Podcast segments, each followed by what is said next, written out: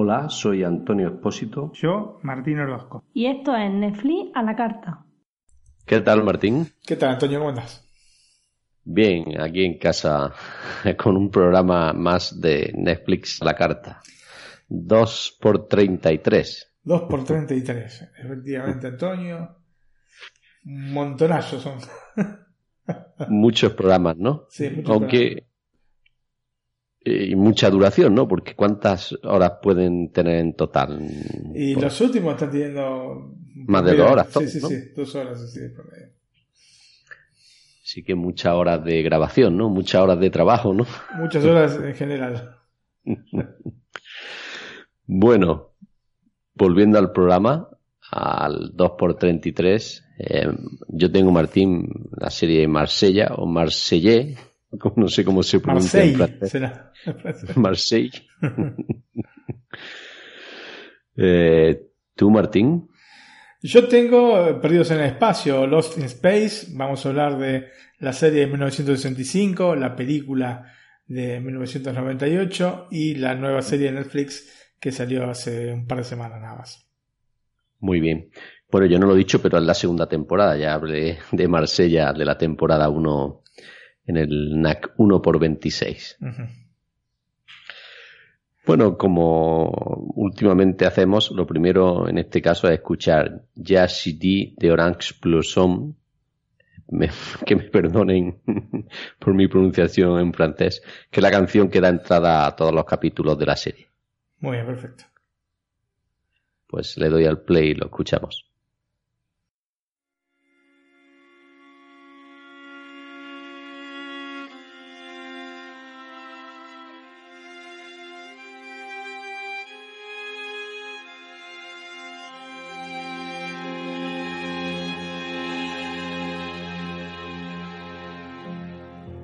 مش هسمح لك تأذي مشاعري أو تتسلى بسيرتي كتير.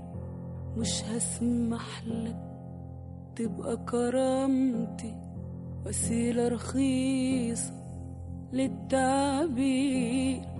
مش هسمح لك تأذي مشاعري أو تتسلى بسيرتي كتير مش هسمح لك تبقى كرامتي وسيلة رخيصة للتعبير؟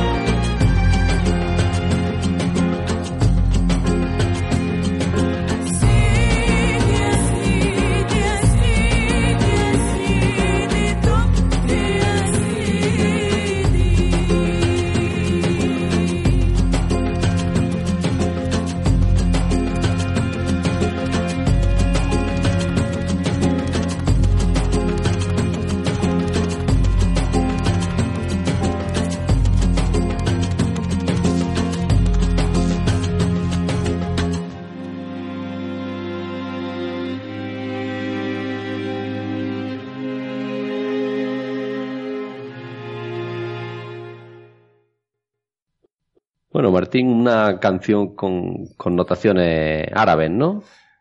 Diría que sí, sí. Digamos que sí, ¿no? Sí. Si esto no- Bueno. no es árabe,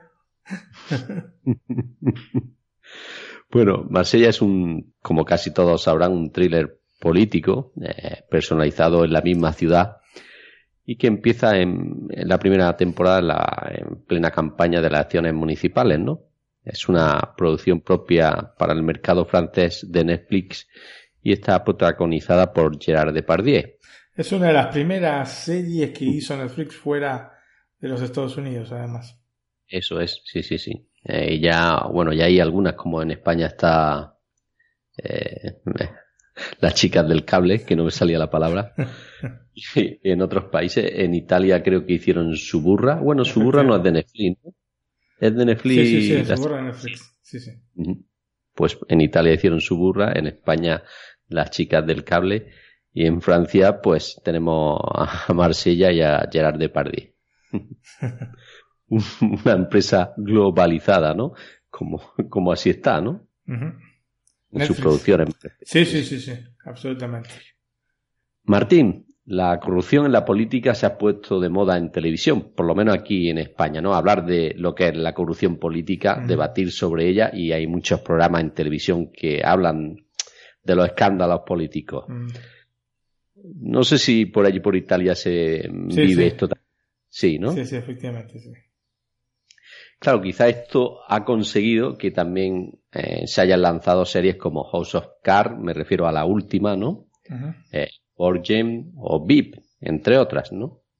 Sí, bueno, de hecho la primera House of Cards, que, que está basada en un libro, este, también este, tiene la misma base que la de Kevin Spacey, así que sí, son temáticas que quizás eran menos tratadas en la televisión, o no de esta manera, por lo menos tan cruda, y ahora se, se tocan sin ningún tipo de pelos en la lengua, digamos. Hombre, quizá esto haya sido porque para reflejar de alguna forma lo que pasa en la realidad, ¿no? Es cierto que en la realidad eh, es- se vive el día a día, que hay mucha corrupción política, no es una cosa endémica de ahora, sino que siempre ha existido, ¿no? Efectivamente, sí. Desde que el hombre es hombre. Eso es. Yo soy gran fan de este tipo de series, ¿no? Y por tanto he visto algunas de este género. En 2016, concretamente el 15 de mayo, Netflix estrenó Marsella, serie de la que ya hablamos de su primera temporada en NAC 1x26. Sí, sí, como ya he dicho, sí. Como os comenté, eh, la primera temporada me, dej- me dejó con un mal sabor de boca. Pensaba que la serie sería mejor de lo que finalmente yo pude percibir o ver, ¿no? Mm. Incluso creía que Netflix eh, cancelaría la serie. Bueno, como muchas que yo he recomendado, ¿no? Sí. Tener como una especie de radar, una especie de imán para las series que se cancelan. Bueno, pues esto fue un error. No solo no ha sido así, ya que voy a comentar eh, brevemente la segunda temporada. Y puedo decir que tras visualizarla me ha enganchado más que la primera, ¿no? Que la primera temporada de Marsella. Pero lo mejor es que todo apunta a que la tercera temporada está bastante cerca, ¿no? De Mm. empezar a, a grabarse. Mm. Volviendo a la segunda temporada, eh, continúa con el final de la primera, ¿no? Mm. que recordemos, Robert Tarot, que está interpretado por Gerard Depardieu, sufre un ataque al corazón en mitad de un partido de fútbol. Mm. Ese final de temporada no auguraba nada bueno para la serie, Mm. ya que daba a entender que Tarot había muerto, pero lo cierto es que en, esta, en el inicio de esta segunda temporada han sabido solucionarlo bastante bien. Eh, la temporada, en, en el inicio de la temporada se recupera y revitaliza esta producción con una interpretación magnífica. De, de Pardiez, me imagino. Ese sí, ya estoy hablando de ella, de París. Durante su convalecencia, Lucas tendrá la oportunidad de ocupar su lugar en la alcaldía de Marsella, ¿no? Es, eh, Lucas es el teniente de alcalde. Mm. Sin embargo, se enfrentará al ascenso de la extrema derecha, que hará todo lo posible para recuperar el poder, inclusive si es necesario, consiguiendo que el emblemático equipo de fútbol de la ciudad sea vendido a un inversor extranjero. Ujú. Asesinatos, sexo, drogas y la guerra que mantiene Robert Tarot con su hijo por ostentar el poder político de la ciudad. En Marsella también nos encontramos con otras tramas, ¿no? Eh, los atentados islamistas y la muerte del presidente del equipo de fútbol de la ciudad. Todo esto ha conseguido una segunda temporada mucho mejor que la primera, gracias, entre otras cosas, a Gerard Depardieu y a Benoît Maginel, que con unas interpretaciones destacables han sabido potenciar ¿no? la segunda temporada. Aparte han sido dos años bastante moviditos para los franceses, ¿eh? Sí, sí. Sí. Así que es- si pudieron plasmar todas las cosas que le pasaron en la serie, eh, debe ser fuerte. No, está bien, está bien. Esta segunda temporada quizás también tenga que ver que al ver la primera, ¿no? Pues ya conoces a los actores y también la segunda te, te guste algo más, ¿no? Pero bueno, lo cierto es que me ha gustado más que la primera. Sí, muchas veces pasa se- que según la agilidad con la que presentan los personajes, eh, digamos, te corre más eh, velozmente la temporada. O sea, si se quedan demasiado en determinadas pequeñas características de cada uno de los personajes, eh, se va ampliando mucho más, digamos, todo el periodo de introducción de la serie y al final te quedas con tres o cuatro capítulos finales como para desarrollar la historia. Las segundas temporadas, lógicamente, como ya están presentados los personajes, tienen que empezar decididamente con la historia, entonces se hace más ágil generalmente. Bueno, pues eh, Gerard y Benoit, ¿no? que es, es el alcalde y el teniente de alcalde, el padre y el hijo, también en- continúan en esta Geraldine Perlas y Stefan Caillá, que repiten sus papeles respectivos en esta segunda temporada. Y se incorporan a dos nuevos fichajes, a Natacha Reñí y a Vladimir Consigny, con unos papeles destacados en esta segunda temporada también. Ujú. Digamos que si el final de la temporada fue de infarto, nunca mejor dicho, el final de esta segunda ha superado mis expectativas. Una reconciliación que parecía imposible, una alcaldía recuperada en el último momento y un final feliz. Bueno, no todo iban a ser rosas, ¿no? Esto no hace más que confirmar la tercera temporada. Ujú. Marsella es una de esas series que te enganchan por muchas cosas, pero sobre todo por la calidad de la imagen y de la fotografía, que es excelente, ¿no? Ayuda también en la propia ciudad de Marsella, que con su puerto deportivo y con sus vistas ¿no? de las montañas cercanas, pues hacen que esto, la, fotografía sea impresionante. Bueno, a esto hay que restar eh, que el guion tiene unos cambios que no ayudan mucho, ¿no? Pero que pasados unos minutos vuelve a su cauce. Y gracias a, que algunos episodios duran menos de 35 minutos, consigue que esta temporada se presente como amena y divertida.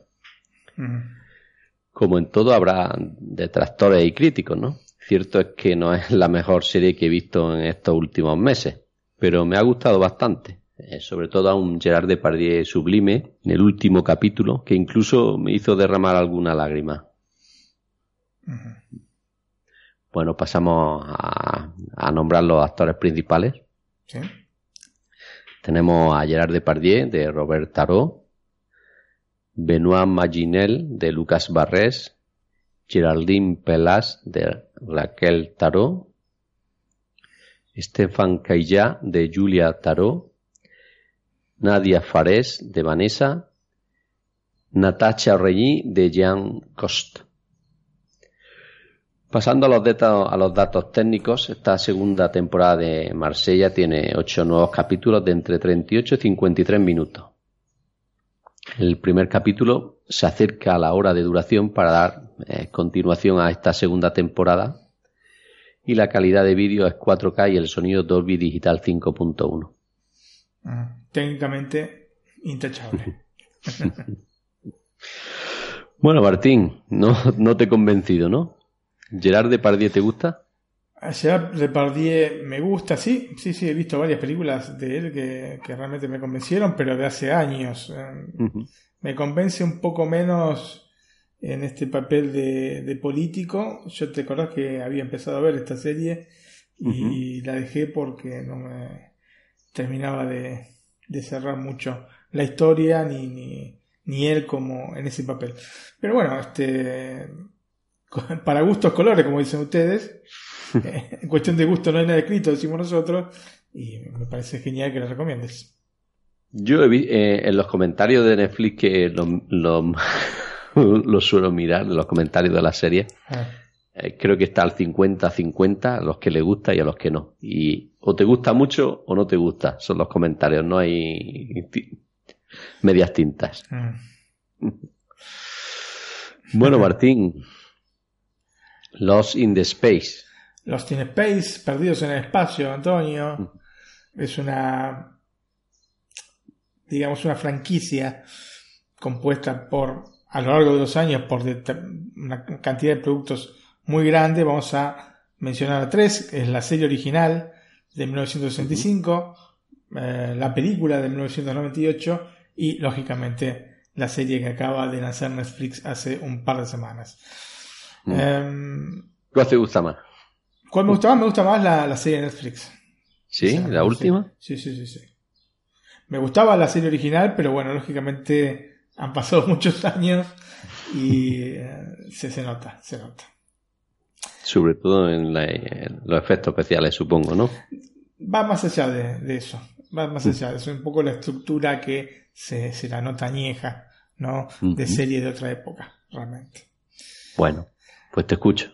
Bueno, Antonio, el 12 de septiembre de 1962, en un discurso que pronunció en el estadio de fútbol americano de la Universidad de Rice en Houston, el presidente eh, estadounidense John Fitzgerald Kennedy le daba el mayor espaldarazo, yo creo, de la historia a la NASA. Es un discurso muy famoso este que dio Kennedy, donde anunció que antes de que finalizara esa década, la década del 60, un norteamericano iba a pisar la Luna y que sería el primer humano en hacerlo. ¿no? Eh, recordamos que la carrera espacial había empezado antes, había empezado en 1957 y los soviéticos en ese momento, en ese sentido, estaban un paso por delante de los norteamericanos. De hecho, el soviético Yuri Gagarin, seguramente lo conoces, apenas seis semanas antes de este discurso que dio Kennedy se había convertido en el primer ser humano en llegar al espacio. Así que era un tema bastante conflictivo, eh, plena carrera espacial, plena guerra fría y entre los norteamericanos y los soviéticos estaba esta pugna por este, llegar este primero a la luna, ¿no? Para demostrar el poderío tecnológico.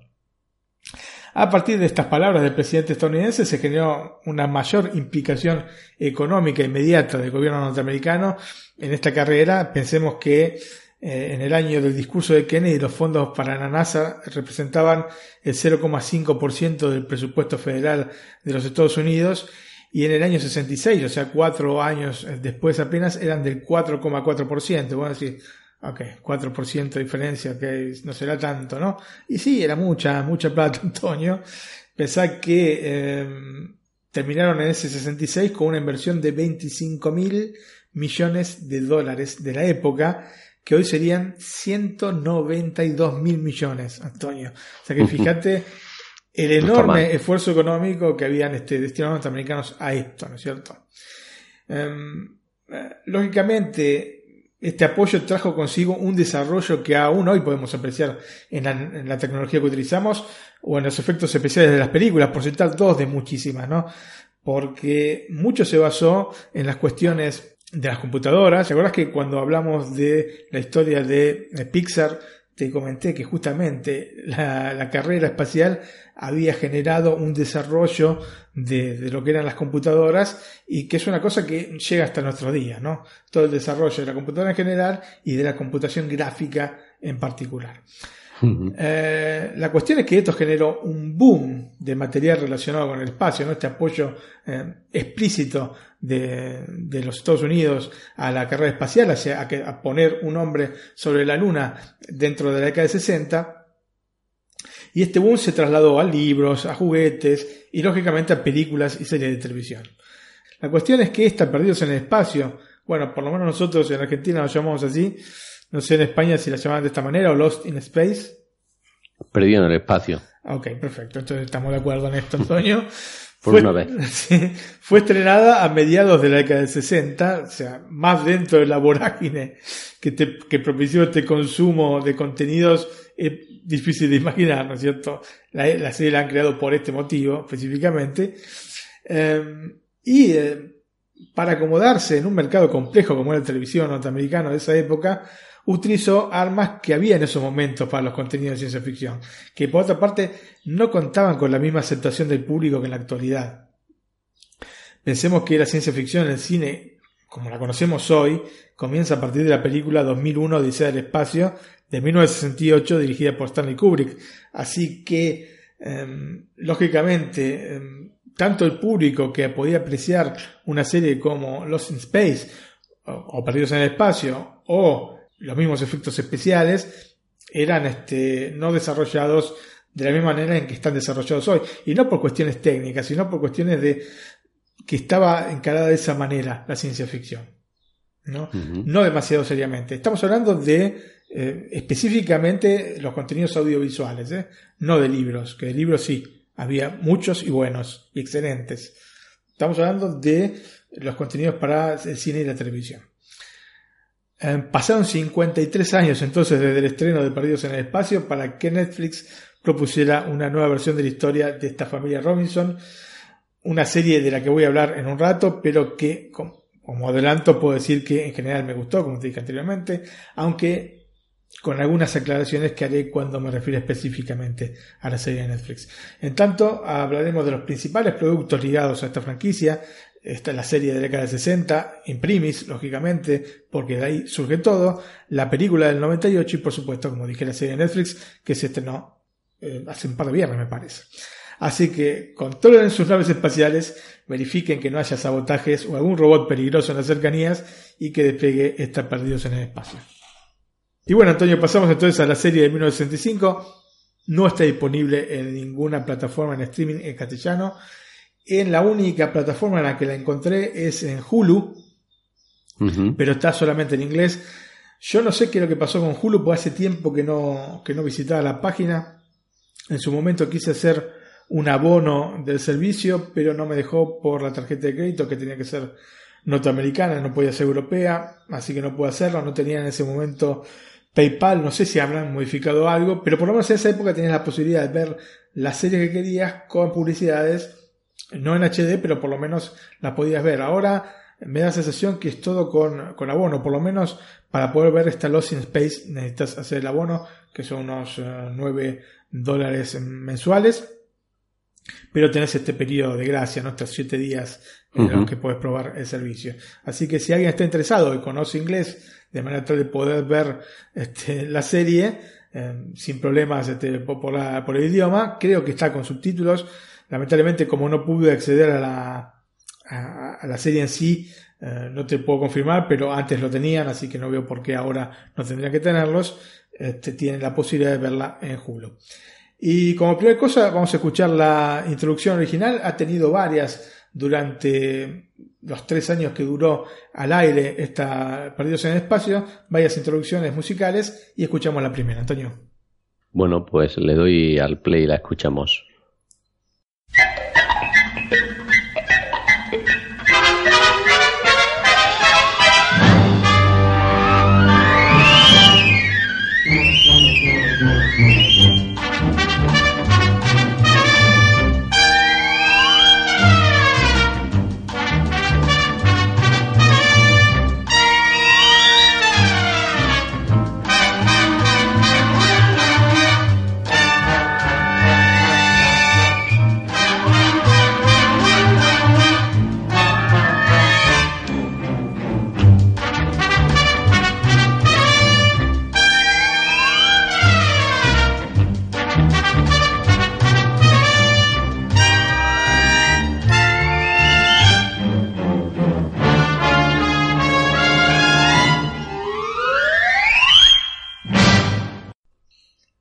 ¿Qué recuerdo, no, Martín? Sí, sí, sí. Aparte, bueno, est- estuve viendo, yo ya la había visto cuando, cuando era chico y eh, estuve repasando unos 10, 10, 12 capítulos para, para este programa. Antonio, hace más de 50 años, Ewan Allen, que era un famoso productor televisivo norteamericano, creador de series muy famosas como Viaje al fondo del mar, El túnel del tiempo, me encantaba esa serie, El túnel del tiempo, Tierra de gigantes, y también de la película Infierno en la Torre, o como la conocieron en España, El corazón en llamas, la película de 74, entre muchas otras, un gran productor de, la época, eh, creó y produjo junto a la 20th Century Fox Television la serie Perdidos en el Espacio, que como dije, eh, tenía, llevaba el nombre Lost in Space en inglés, ¿no? el nombre original. El primero de sus 83 episodios, que están divididos en tres temporadas, fue emitido el 15 de septiembre de 1965. Antonio, hace exactamente 53 años. Bueno, un poco menos porque en septiembre fue el 65. El argumento de la serie estaba basado en la novela juvenil La familia Robinson Suiza. No sé si alguna vez la leíste. Es una novela escrita por el pastor suizo Johann Davis Wyss en el año 1812 y posteriormente editada por su hijo. Eh, el libro del que Perdidos en el Espacio toma inspiración, y yo diría que poco más, relata las aventuras de esta familia Robinson, una familia suiza que naufraga en las Indias Orientales en un viaje que los iba a llevar a Port Jackson en Australia. Sí, bueno, yo he visto una película que trata de eso. Bueno, sí, el libro- eh, digamos que cosas relacionadas con este, La aventura de Robinson, ¿puede Uy. ser la película? Eh, podría ser, Antonio, no, no sé, no sé exactamente eh, el título que habrán tenido en España respecto a que a los que he conocido yo, pero bueno, hay pero una enorme cantidad de, de historias, si no son basadas en el libro, que toman inspiración, sí. como el caso de Perdidos en el Espacio. Este libro tiene unas 300 páginas más o menos, al menos en su versión eh, digital, es bastante llevadero, teniendo en consideración que tiene más de 200 años, ¿no? Y a su vez está basado en otro libro que es Robinson Crusoe, seguramente mucho más famoso. Ese es el que yo me refiero a la película. Eh, Robinson Crusoe eh, lo escribió Daniel Defoe en 1719, el inglés. Daniel Defoe. Como vemos, es un tipo de argumento que a lo largo de los siglos ha sido apreciado por el público de manera de generar una extensísima cantidad de obras relacionadas en mayor o menor medida con esta temática, basada en el estar indefenso ante las adversidades externas, perdido, ¿no es cierto? Y a base de ingenio e inteligencia poder ir resolviendo los problemas que se van presentando. Así que es una, digamos, un tipo de temática que la gente adora y bueno, pues por eso que han habido tantas, tantas obras relativas o relacionadas con esto.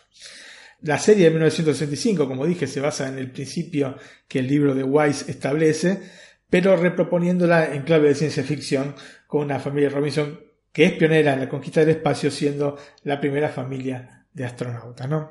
So- sobre esta serie te quería decir que en España la emitió Televisión Española, pero no toda la, la temporada.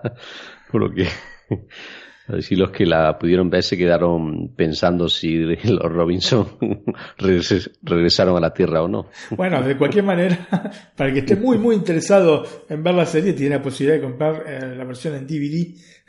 Así que, si es que no se perdió en algún capítulo de Perdidos en el Espacio, tiene esa posibilidad.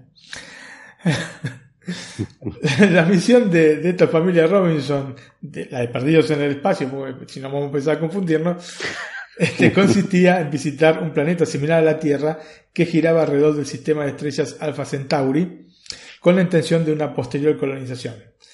Eh, la misión sufre un sabotaje en su nave, la Júpiter 2, que los convierte en verdaderos náufragos espaciales. Eh, los Robinson están compuestos por John, que es el padre, Maureen, que es la madre, los hijos que se llaman Judy, Penny y Will, y se van a agregar otros tres personajes que son el doctor Zachary Smith, quien es el autor del sabotaje, y que queda atrapado este, en, la nave, uniéndose en definitiva al destino de la familia, el mayor Don West, que es el piloto de esta Júpiter 2, y el robot, así, sin nombre, ese robot. ¿no? Em, la serie, digamos que se... En España creo que se conocía. El, el robot no era B9. Bueno, también conocido como... Bueno, eh, bien Antonio, ¿eh? Estuviste estudiando. en general se lo conoce como robot, pero en algún capítulo se, se dice el nombre entero y no- ojo, lógicamente B9 no es el nombre entero, sino que es bastante más largo, después lo, te lo voy a decir bien. Y también conocido como B9, es como un poco como R2D2, ¿no? O Arturito, ¿no? para Eso. este, la gente de Latinoamérica. La cuestión es que la serie eh, se proyecta 32 años en el futuro, visto que el lanzamiento de la nave con los Robinson acontece el 16 de octubre de 1997. ¿no? Sí, el que ya pasaron ahora. entonces, ¿no? Claro, ahora es nuestro pasado y de tanto, ¿no? La cuestión es que ocho horas luego del despegue, el robot, reprogramado por el Dr. Zachary Smith, va a intentar matar a todos los pasajeros de Júpiter 2 y destruir la misma nave. Y este Dr. Smith busca un beneficio económico saboteando la misión, probablemente trabajando para los soviéticos, aunque nunca se lo menciona en la serie. Al quedar atrapado en la nave, Smith debe despertar a los tripulantes eh, de esta animación suspendida en la que estaban eh, para que puedan salvarlo. Así que finalmente debe sabotear su propio sabotaje para salvarse y la nave termina igualmente fuera de ruta y cayendo en un planeta desconocido al que van a llamar Priplanus. Antonio, la serie con el transcurso de los capítulos fue mutando de planetas y fundamentalmente de enfoque, que al inicio era serio, para concluir siendo una comedia con además muchos capítulos como Smith como centro de la historia, en vez de los Robinson en general como familia, que era la idea, ¿no es cierto? Si te dijese que durante los tres años que duró se pudo apreciar un portento de actuación coral o que las tramas de cada capítulo fueron paulatinamente mejorando, te estaría mintiendo. Pero este tipo de interpretación televisiva y guiones era lo que se veía habitualmente en las producciones para la pantalla chica de esos años, así que no se le pueden diligar culpa alguna a Perdidos en el Espacio en este sentido. Lógicamente, hoy la dureza, digamos, para usar un eufemismo este, interpretativa, eh, es muy evidente, ¿no? Y yo creo que hasta chocante. Pero para apreciar la serie hay que verla con los ojos de esa época, si sí es capaz, ¿no? De todas maneras, yo, yo no fui capaz. Yo cuando la vi directamente quedé horrorizado. De todas maneras, no es el tipo de producto que, como te digo, se puede aconsejar por una visión nostálgica porque los años le pesan muchísimo a estar perdidos en espacio. Así que les aconsejo por experiencia propia a quien haya visto en su niñez la serie y que le haya gustado y que tenga un buen No- recuerdo, no verla, ¿no? dejarla allí, porque este, es mejor recordarla como uno la vio, eh, con esos ojos de niño, y, y no como hoy la vería, que realmente, digamos, se le notan tantísimo estos más de 50 años. Claro que hay algunas temáticas que le pesan más los años que a otras y esta precisamente Eh, es una de. Pero dejemos de lado la cuestión de, de los efectos especiales, ¿eh? Dejando de lado eso porque... Y la interpretación, Eso- como dices, también, ¿no? Es efectivamente, la- las tramas, los guiones, eh, bueno, no eran de lo mejor. En realidad, la familia Robinson, la familia espacial, ya había hecho su aparición tres años antes, en el 62, en un cómic publicado por Gold Key Comics llamado The Space Family Robinson.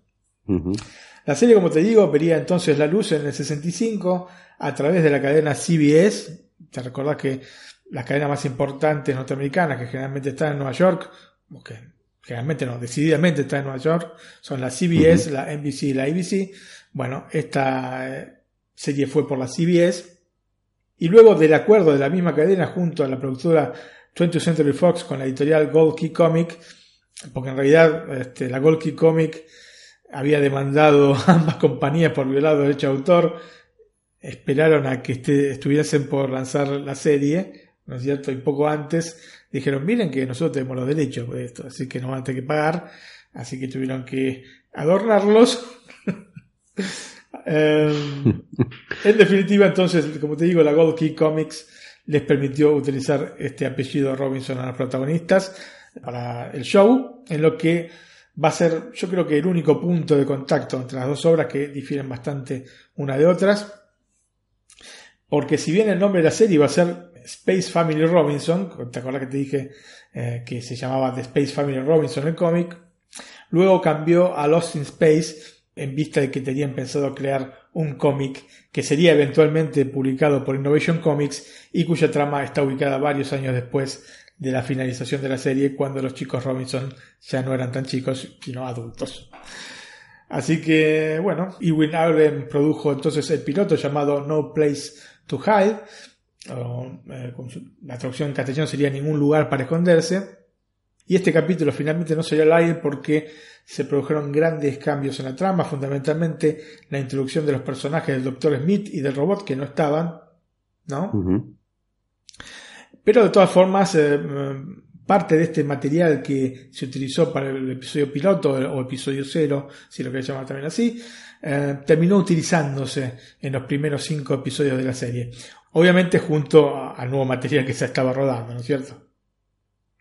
La historia, de más está decirlo, difiere bastante de la que posteriormente conoceríamos dentro de esta misma serie, ¿no? Este, Perdidos en el Espacio. Y a las ausencias mencionadas debemos agregar que la nave no se llamaba Júpiter 2, sino Géminis 12. Y tenemos que ir un poco a la historia porque en ese periodo la NASA está desarrollando eh, su segundo programa de viajes tripulados al espacio llamado justamente Géminis. ¿no? Posteriormente llegaría el tercero, ¿no? el, programa Apolo, del cual yo creo que conocemos todo cómo finalizó, ¿no es cierto? Otro de los cambios que eh, había en este piloto respecto a la serie es que Don West era un estudiante graduado en astronomía en lugar de ser un piloto militar. Antonio, una serie que haría historia fue presentada también a la CBS en el mismo periodo de tiempo, justamente después de que se decidiera la cadena a sacar al aire Perdidos en el Espacio. Tal vez te suene el nombre, Star Trek. Sí, sí. Seguro que sí, ¿no? Bueno, la CBS rechazó la serie porque justamente estaba por producir este, Perdidos en el Espacio, eran realmente unos tremendos salames. Y este, eh, la verdad que no, no lo eran tanto, Antonio, no eran tanto porque te acuerdas que yo te dije que la ciencia ficción no estaba tan, digamos, eh, no era tan amplia para el público, no, no estaba dirigida a un público tan amplio, entonces eh, las temáticas que podía abordar Star Trek eran, eh, digamos, dirigidas a un público mucho más contenido que Perdidos en el Espacio. Em, la serie finalmente Star Trek iría por la NBC y protagonizada, como sabemos, por Leonard Nimoy como el señor Spock y William Shatner como el capitán Kirk, aunque el piloto que hicieron este, fue protagonizado por Jeffrey Hunter como el capitán Pike. Capítulo este piloto que luego, como en el caso de Perdidos en Espacio, iban a incluir dentro de esta primera temporada. Jeffrey Hunter, em, quizás muchos lo conozcan no por, lógicamente, Star Trek, porque al fin y al cabo aparece en el piloto, que no, vieron tantas personas. Si bien está dentro de, vos sabés que Star Trek está en Netflix y el episodio piloto con eh, Jeffrey Hunter está en la plataforma, así que los invito a verlo. No es lo mismo que la serie, tiene algunas deficiencias de ritmo que la serie fue subsanando. Eh, bueno, pero muchos conocerán a este Jeffrey Hunter como eh, Cristo, como Jesús, en la película eh, Rey de Reyes. Aparte después murió muy joven eh, el pobre Jeffrey Hunter y eh, no creo que fuese un gran actor, pero tenía mucha presencia en pantalla. En Rey de Reyes se nota tantísimo y en este episodio piloto de Star Trek también. Sin embargo, en ese entonces, como te digo, la serie Star Trek, me estoy refiriendo, tuvo menos aceptación que Perdidos en el Espacio, así que, repito, hizo, hizo bien la CBS en ese momento, eh, por lo que no se puede considerar que hayan, se hayan equivocado realmente. ¿eh? Te digo que casi diría que, que fue una cosa lógica seguir por el camino de Perdidos en el Espacio antes que eh, Star Trek. La primera temporada de Perdidos en el Espacio, que consta de 29 episodios, fue filmada. Nada más. ¿Cómo? Nada más que Nada. 29. Sí, nada más que 29. en otras épocas. Fue filmada en blanco y negro. ¿No? Aunque ya estaban eh, realmente circulando televisores color eh, dentro de los hogares norteamericanos. De hecho, mm, se- ya para la década del 70 había, por lo menos en cada casa eh, estadounidense, un televisor color. Yo Y creo esto- que a España llegaron sobre el 80 o así, ¿eh? Bueno, sí, bueno, en Argentina. Sobre atención, todo el, el boom fue en el 82 con, la, con el, El Mundial. de Fútbol. Sí, sí, siempre los mundiales son utilizados para este tipo de, de avances tecnológicos. En Argentina llegó en el 78 digamos, Ujú. se transmitió el Mundial en el 78, pero para la gente las comisiones en realidad comenzaron en el eh, año 81. Así Ujú. que sí, más o menos, más o menos estamos en Yo creo que de por la misma época, sí. Eh, Norteamericano que llegó antes, obviamente, y bueno, esta primera temporada en blanco y negro perjudicó la reposición de la serie eh, en la década del 70. O sea, tuvo menos aceptación la reposición. En la década del 70 se hicieron muchísimas reposiciones. De hecho, nosotros, no sé si la viste vos la serie, pero yo la he visto como reposición en Argentina. En Argentina, bueno, cuando yo la vi no había problema porque lo todo en blanco y negro, pero en Estados Unidos sí, porque al haber un televisor en cada eh, casa por lo menos, rechazaban de plano ver series en blanco y negro. Así que bueno, esto le jugó un poco en contra. Yo era por aquello entonces muy pequeño, muy pequeño y creo que no, no, no me suena de haberla visto. La conocía evidentemente la serie, pero no. Eh, bueno, No. te digo, en base a lo que te dije, no te aconsejaría verla tampoco. Evidentemente con lo que me estás diciendo ya. Eh, sí. Bueno, igualmente tuvieron la previsión de eh, algunas escenas filmarlas sí en colores para después poder reutilizarlas en siguientes temporadas, especialmente las escenas de efectos especiales. De hecho, bueno, las dos sucesivas temporadas este, que contaron con 30 y 24 capítulos respectivamente fueron filmadas en colores. Antonio, hacemos una pausa musical, o semi-musical, porque es la introducción de la temporada 2. Te acordás que yo te dije que cada temporada tenía una introducción distinta. En realidad, esta no llegó a, a ser nunca utilizada, por suerte, porque es bastante... ¿Qué te puedo decir? Mucho no me gusta. Me dirán los oyentes si les ha parecido mejor o peor que la eh, introducción de la temporada 1 y que la que van a oír después de la temporada 3. Esta está compuesta por Warren Baker y, te repito, nunca fue utilizada, así que no la van a escuchar, no la pueden escuchar si ven la serie por Hulu u otros medios. ¿no? Siempre hay otros medios. Bueno, le, le doy al play y la escuchamos.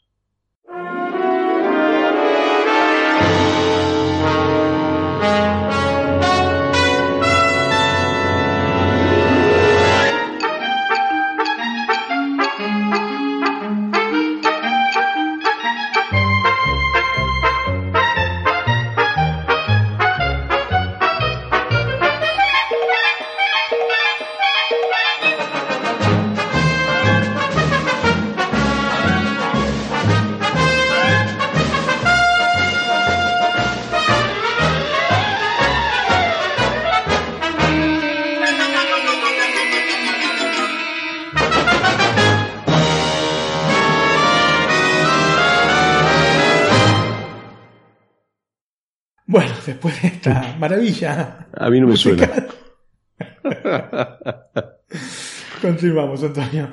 Hubo un acontecimiento que produjo el cambio de estructura de la serie hacia la comedia. En enero del año 66, la ABC comenzó a emitir Batman, que tuvo un arranque demoledor. ¿Vos te acordás cuando falleció Adam West que te hablamos un poquito de lo que había hecho en su carrera, especi- Sí, sí. especialmente Batman, ¿no? Obviamente y que había tenido un- una primera temporada espectacular, ¿no? Con este estilo desenfadado, exagerado y Mm. virado hacia la comedia. De bromista, ¿no? Sí, efectivamente. Es así que los personajes del Dr. Smith, Will Robinson y el robot ganaron mucho espacio dentro de la serie y la serie se viró toda hacia lo que es una comedia. Esto produjo cierta tirantez dentro del elenco, especialmente Guy Williams, que este, protagoniza al doctor John Robinson. Guy Williams es el zorro, ¿no es cierto? Y Mark Goddard, que interpreta al este, mayor Don West, no veían con buenos ojos este cambio radical respecto a las premisas originales de la serie. Al fin y al cabo, ellos firmaron para hacer algo, ¿no es cierto? Una serie, una serie de ciencia ficción seria y después terminaron haciendo lo que terminaron haciendo. De hecho, Godard se quejaba con amargura de sus siete años de estudio con el sistema Stanislavski, su sistema de actuación, ¿no? Para terminar en la tercera temporada de Perdidos en el Espacio, hablando con una zanahoria espacial parlante, Antonio. Pero bueno, te matás a- este, estudiando el método Stanislavski y después terminas hablando con una zanahoria, como que no. Pero eso más o menos te indica el nivel que tenían los capítulos de la serie, ¿no es cierto? Es increíble que hayan derivado una cosa así. Y bueno, no te puedo decir que ha habido cosas peores porque no lo sé, no lo sé. Pero era muy gozable, especialmente para los chicos, muy gozable, ¿eh? Sí, sí. Ojo, yo te digo, ojo, capaz que lo ven este, chicos ahora y todavía lo, lo pueden disfrutar, ¿no es cierto? Si bien el programa no tenía poco rating, fue cancelado por sorpresa en el año 68, luego de estos 83 episodios que te digo, 84 si contamos este episodio cero, aunque en realidad los puristas de la serie se niegan a considerarlo parte del canon este, de Lost in Space porque lógicamente faltan dos de los personajes fundamentales dentro de la serie que eran el Doctor Smith y el robot, ¿no? Así que muchos, este, como te digo, estos puristas no lo consideran en absoluto, consideran nada más los 83 capítulos eh, que se vieron a- al aire. Y te digo que realmente fue sorpresivo porque mientras se estaba produciendo el último capítulo de la temporada 3, eh, Allen, Irwin Allen, eh, este, el productor, eh, les avisó a los protagonistas y los técnicos que se haría una cuarta temporada y de hecho ya había ordenado los nuevos guiones este, de Lost in Space o de Perdidos en el Espacio. Sin embargo, pocas semanas más tarde la CBS dio la lista, estas listas que dan a, a inicio de temporada o a final de temporada o a mediados de temporada, bueno, en un punto de la temporada, este, con los programas que van a ser renovados para la siguiente, que en este caso era la temporada 68-69, y en la lista no figuraba este, Perdidos en el Espacio. No de- debió de tener mucho éxito, ¿no? Eh, mira, no creas, ¿eh? No creas, te, te- te repito, no era una serie que tuviese este, poco rating, ¿eh? Digamos que nunca hubo una justificación para, para esta cancelación por parte de la CBS. Sin embargo, una o varias de las siguientes hipótesis los hicieron desistir de seguir con la serie que no tuvo un final, no es cierto, este, como suele ocurrir. ¿no? Es decir, los Robinson nunca llegaron al planeta cerca del sistema Alpha Centauri, Antonio. ¿Por qué? ¿Por qué? Bueno, yo digo que tiene que haber una mínima honestidad para con la gente en el sentido de que si vos no pensás más hacer este, una serie, darle un final, especialmente una serie que tiene rating, porque si fuese una Pero- serie, si fuese una Bueno, serie, tenemos, ¿qué? te quería decir que tenemos un ejemplo con Sensei, ¿no? Eh, Bueno, Sensei para mí me parece una cosa espectacular que la gente haya podido presionar de, este, de esta manera Netflix, Netflix, ¿no? y que Netflix aparte haya accedido, porque podrían haber dicho no, sale muy caro, no lo vamos a hacer, a hacer el capítulo final. Y, De ok, más allá de lo bueno o malo de la serie, había un montón de gente que la miraba. Entonces, dejarlos así colgados. Pero lo que te quiero decir que que después de dos horas y 31 minutos podían haber hecho tres capítulos, ¿no? Por ejemplo, y hubieran quedado mejor. ¿Vos decís por Sensei? Por Sensei, claro. No, no, está bien. Es una película. Una película final, sí, sí. No, para mí está perfecto. perfecto. Bueno. Bueno, Antonio, las cinco hipótesis. La primera era que el presupuesto era elevado. Cada capítulo costaba 164.788 dólares exactos.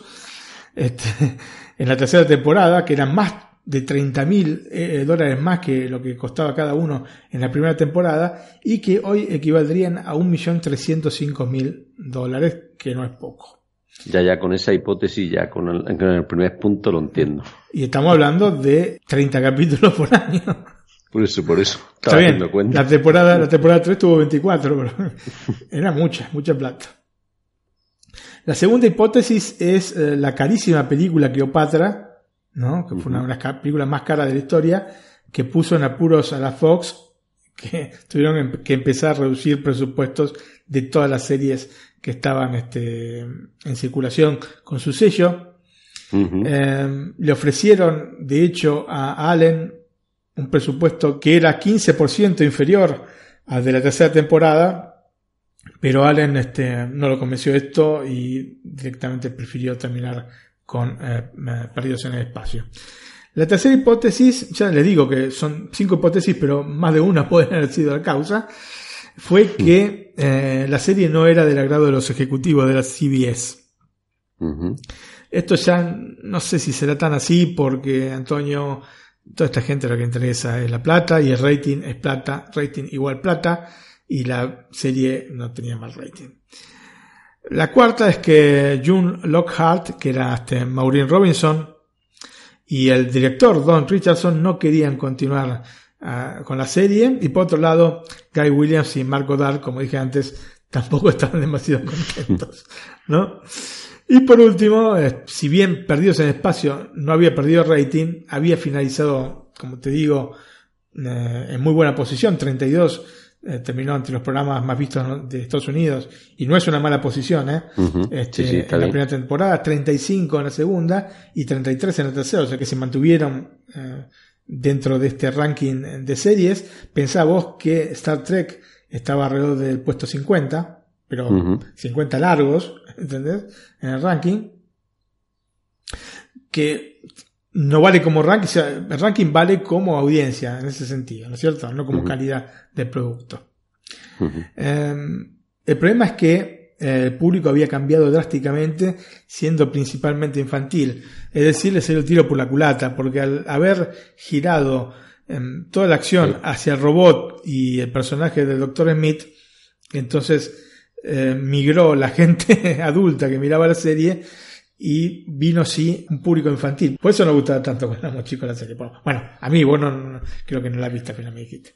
Yo no me suena, no, no, no. Además ya yo tenía tres o cuatro años menos que tú. Tú eras pequeño, yo ya. Sí, bueno, por eso no cuenta, Antonio, porque la serie es 65, yo tenía menos 6. No, Son pero reposiciones. que supongo que la, la reposición en Argentina sería la misma época que en España aproximadamente, Sí. sobre el calculo. 80 al 79 o 70 así, y ¿no? sí, sí, sí, sí. O sea, tú estabas ya por los 12, 13 años, yo tendría 6 o 7. Claro, no, por los 12 claro. o 13 no, por 10, y yo 6, 7. Claro, en la década del 70 al máximo he tenido 9 años. Bueno, la cuestión, Antonio, es que al pasar a este público infantil, mm, digamos que es un público que no es de decisión este, económica dentro de la familia, no les interesa tanto este, como para establecer una pauta publicitaria a las empresas que querían publicitar en series, por lo que al fin y al cabo, aún a pesar del rating, fue para abajo la serie. La música de Perdidos en el Espacio, Antonio. Un joven John Williams, en los créditos figuraba como Johnny Williams, así de joven que era, fue el encargado de componer la música de apertura y cierre de Perdidos en el Espacio. Y la música después fue revisada por el mismo compositor a lo largo de la serie de estos tres años que duró, por lo que hay varias versiones ¿no? de, de esta música de Perdidos en el Espacio. Y esta misma música, especialmente uno de los temas, eh, que es la intro de la temporada 3, eh, fue empleada también para la película del 98 y en algunos eh, tramos de la serie de Netflix, así que la van a escuchar si solamente van a ver la serie. Williams no solo escribió estos tracks, sino que también compuso mucho de la música incidental de la serie, que es la música, digamos, que hay eh, en muchos momentos de la serie que oímos de fondo, que hace a la ambientación general, ¿no es cierto?, de la obra y que siempre es importante.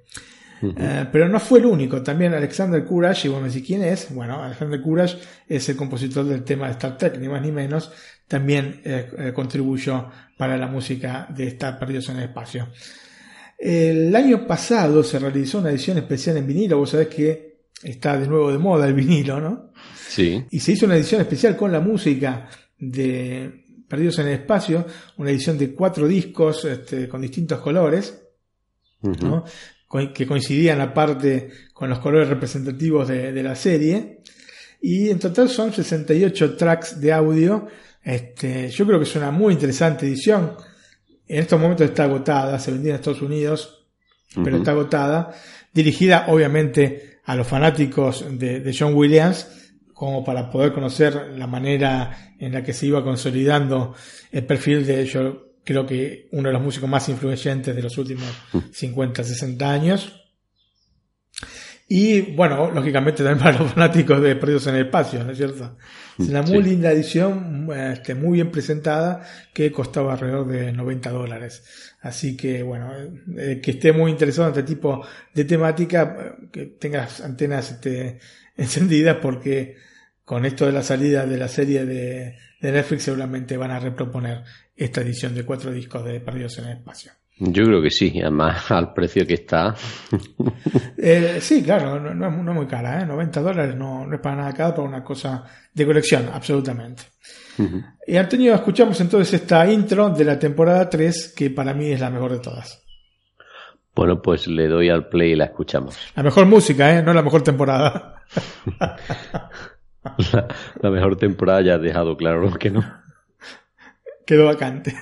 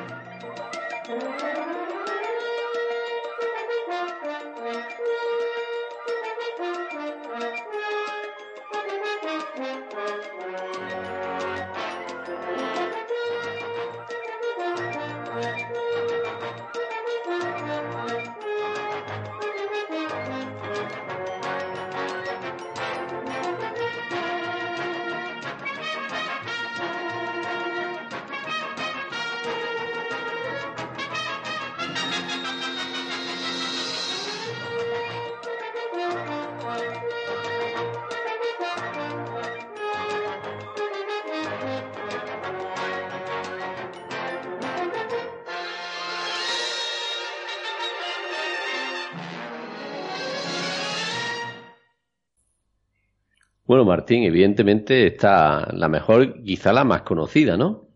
Sí, sí, yo creo que sí. De hecho, esta es la que se ha utilizado tanto en la película de 98 como en la serie de Netflix. Es una música para mí fantástica. La versión del 98 está muy bien, ¿eh? Está muy bien la música, este, los arreglos que hicieron. Así que, eh, sí, bueno, John Williams. ¿Qué, qué más podemos decir? ¿Qué vamos a decir, no? Sí. Antonio, pasamos a los datos técnicos de la serie. El elenco completo de la serie está compuesto por Guy Williams como el profesor John Robinson. Si oyen el cantar de algún pájaro, es que no, no puedo ahuyentarlo. Está aquí, Que estamos en primavera estamos en primavera y como está llovinando se ha puesto cerca de, de de casa. algún techo para protegerse y lo tenemos ahí este, cantando. Así que disculpen. Te- decía, bueno, eh, Guy Williams que hizo del profesor John Robinson, eh, June Lockhart como Maureen Robinson, Margot Dahl como el mayor Don West, Martha Kristen como Judy Robinson, Angela Cartwright como Penny Robinson, Bill Mami como Will Robinson y Jonathan Harris como el doctor Zachary Smith. Y eh, lo interesante es que Jonathan Harris siempre figura como este actor invitado dentro de la serie. Este, y no como protagonista, es eh, increíble. Porque aparte, te repito, en muchos capítulos de la serie están centrados en este doctor Zachary Smith. Entonces, Así que supongo que sería así por el caché, así le pagaban menos, ¿no? Sí, no sé cómo sería. Quizás vaya por ahí la cosa, ¿eh? No sé, no, no creo porque el tipo debió saber que era la estrella de la serie. Yo creo que la estrella era robot. Vamos a ser sinceros, ¿eh? Por lo menos para uno como chico, robot era robot. Entonces, como te digo, Produce el Espacio contó con 83 capítulos de cerca de 60 minutos cada uno, con un formato de pantalla 1.33.1, eh, clásico 4 tercios de las televisiones de una época. La primera temporada, como te dije, fue filmada íntegramente, bah, íntegramente, no íntegramente, sino con estas escenas extras en, en colores, lógicamente se vio así íntegramente en blanco y negro, y las dos restantes en colores. El sonido, obviamente, mono, aunque la versión en DVD cuenta con dos canales, aunque asumo que son idénticos, Antonio, no creo que haya hecho un mix específico para Perdidos en el Espacio. No encontraron ninguna versión en Blu-ray, cosa que me, deja un poco así este, sorprendido. Bueno, quizá porque no hayas. mm, Por lo. No sé, ¿no? Como dicen, no tiene sentido. Sí, bueno, no sé, quizás este consideraron que no iba a tener un público. Tal vez ahora con, te repito, estas cosas que se van reciclando generan que el ataque de nostalgia haga que reediten este tipo de cosas. Sí, puede ser. Es una cosa que efectivamente yo no compraría. Repito, no quiero ser demasiado pesado en ese sentido, pero bueno, eh, creo que le pesan mucho, mucho los años. Antonio, Alpha Centauri, existe. Es un dato Sí. real. Sí, O sea, sí. Dentro de la serie de Netflix, como la original de 1965, vamos a escuchar repetidas veces el destino de la familia Robinson. Se trata del sistema estelar más cercano al Sol, que está a solamente 4,37 años luz, Antonio. Es un sistema estelar triple ubicado en la constelación austral del Centauro. Y el sistema es, este, está tan cerca, entre comillas, de la Tierra, que es visible, hasta simple a ojo desnudo. Te- seguramente será de mucha ayuda algún telescopio, Antonio, pero se, se lo puede ver desde la Tierra. Y para llegar a este sistema este, de, de tres soles, con la sonda espacial Juno, que es la nave más veloz creada hasta el momento, la nave espacial más veloz, em, que alcanzó los 265.000 kilómetros por hora, que no es poco, ¿eh? Tardaríamos, eh, yo hice el cálculo, 17.810 años en llegar. No está mal. Sí, no está nada mal, en una vida. Ya creo que duermen 10 años ellos. Eh, yo no sé a qué velocidad irán, pero debe ser bastante superior. La misión Solar Probe Plus, que debería ser lanzada este año, llegaría hasta los 724.000 kilómetros por hora, con lo que el viaje se reduciría a solamente 6.518 años, Antonio, mucho más. A la portata di mano, como se diría acá en Italia. Y, un- y una fracción, A la vuelta ¿eh? de la esquina. no en redondos, quizá un unos meses más. Ah, la cuestión es que, bueno, eh, tiene que haber un desarrollo realmente para poder llegar a, a ese tipo de, de- de lugares tan, tan lejanos, ¿no? Aunque sea el sistema estelar más cercano a- al sistema solar. En el año 2016 se descubrió un exoplaneta. eh, un exoplaneta son estos planetas que orbitan alrededor de otras estrellas que no son el Sol, que está a una distancia de Alpha Centauri C o Próxima Centauri, que es el nombre de la estrella, que permite temperaturas lo suficientemente suaves como para que el agua líquida se acumule en la superficie y por ende podría ser habitable.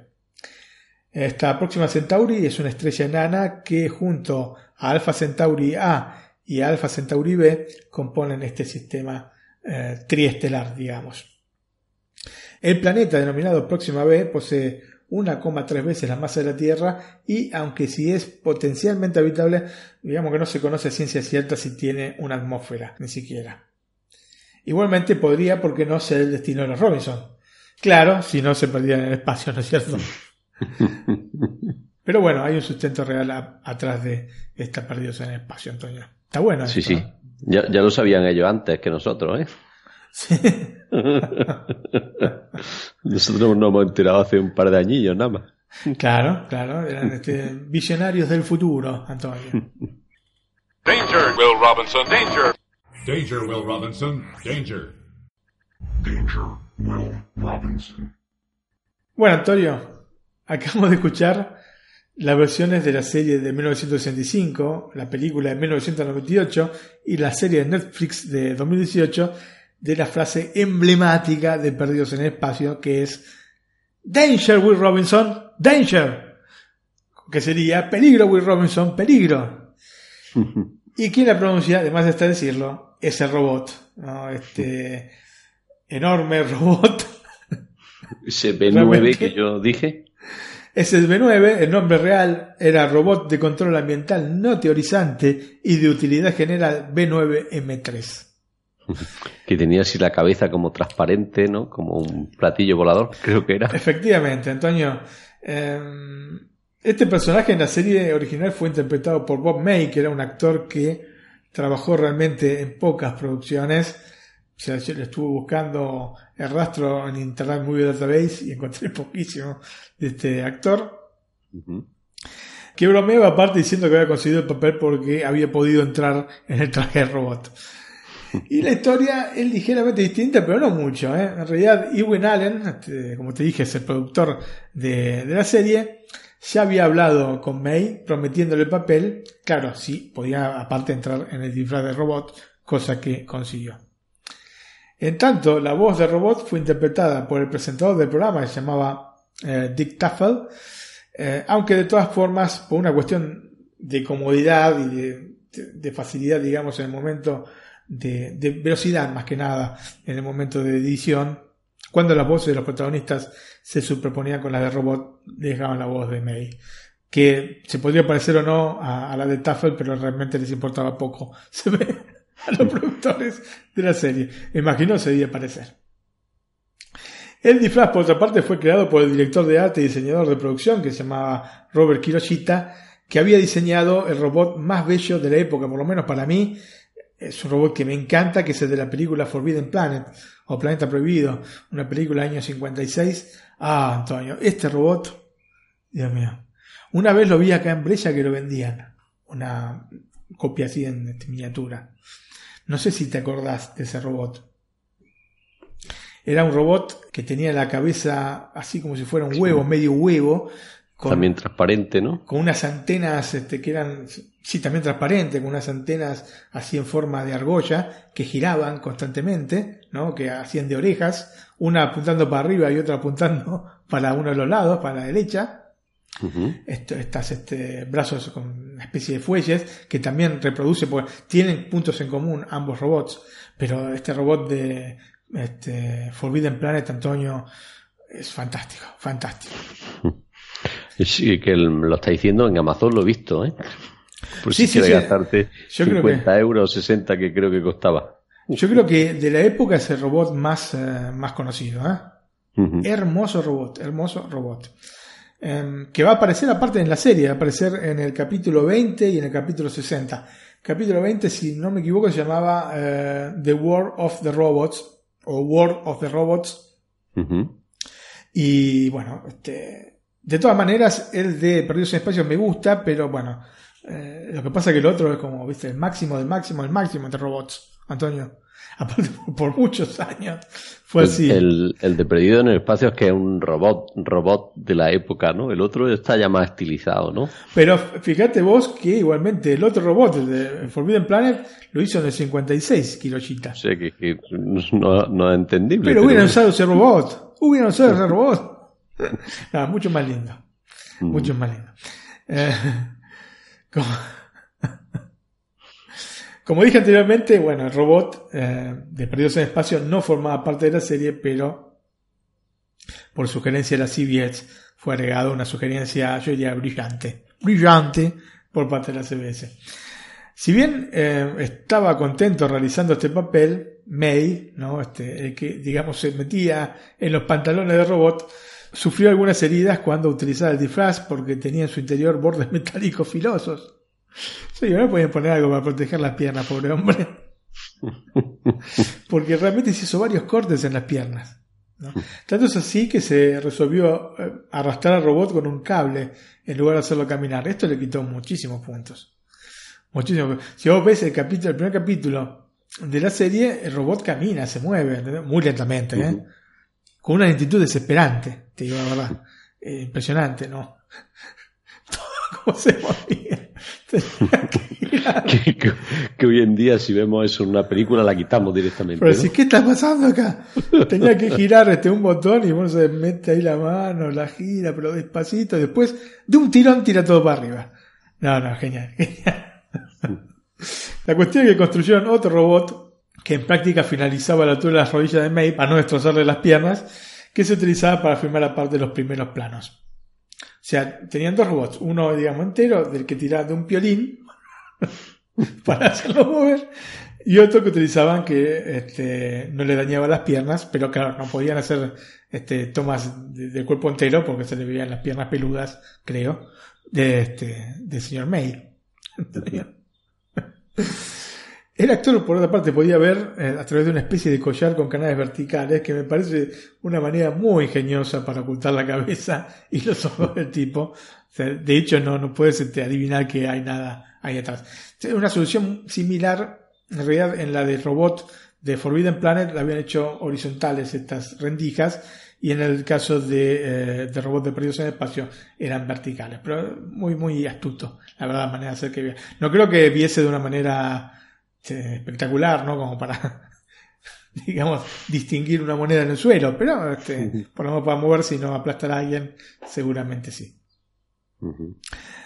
Eh, en la versión cinematográfica del 98, eh, este robot aparece con dos aspectos diversos. Uno, mucho más estilizado, con una luz roja como si fuese un ojo central, tipo como el de HAL 9000 de la película eh, 2001 Odisea en el Espacio. Y luego de ser destruido por unas criaturas alienígenas semejantes a arañas, Will, Will Robinson, lo reconstruye asemejándose al robot de la serie original. Así que tenemos estos dos robots. La voz, por otra parte, continuó siendo la de Dick Tuffle, ¿no? la, la que había hecho el doblaje de robot en la serie 65, aunque Bob May, seguramente por todos los tajos que había recibido en sus piernas, no se metió más en el traje y no personificó a este robot.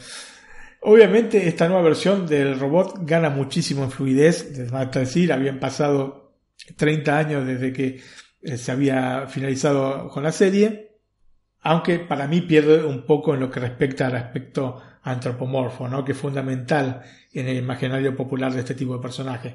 Vos querés los robots que puedan caminar, que puedan mover las piernas, ¿no es cierto? Y eh, para ser específicos, este robot, en vez de tener estas piernas, se ubica sobre una plataforma con una cinta continua, todo terreno, ¿no? Como la que tienen los, los tanques, Sí. ¿no? De manera de poder así, al menos teóricamente, superar casi todos los obstáculos. Bueno, eh, menos las escaleras verticales, no, obviamente, porque para arriba no va. Pero lógicamente todo esto, a mis ojos, ¿no? A mis ojos le quitan, le quitan gracia a este robot. Si bien en la serie del 65 hay referencias contradictorias respecto a si el robot es o no fruto de inteligencia extraterrestre, en la versión de Netflix esto queda absolutamente claro y no voy a decir cuál es.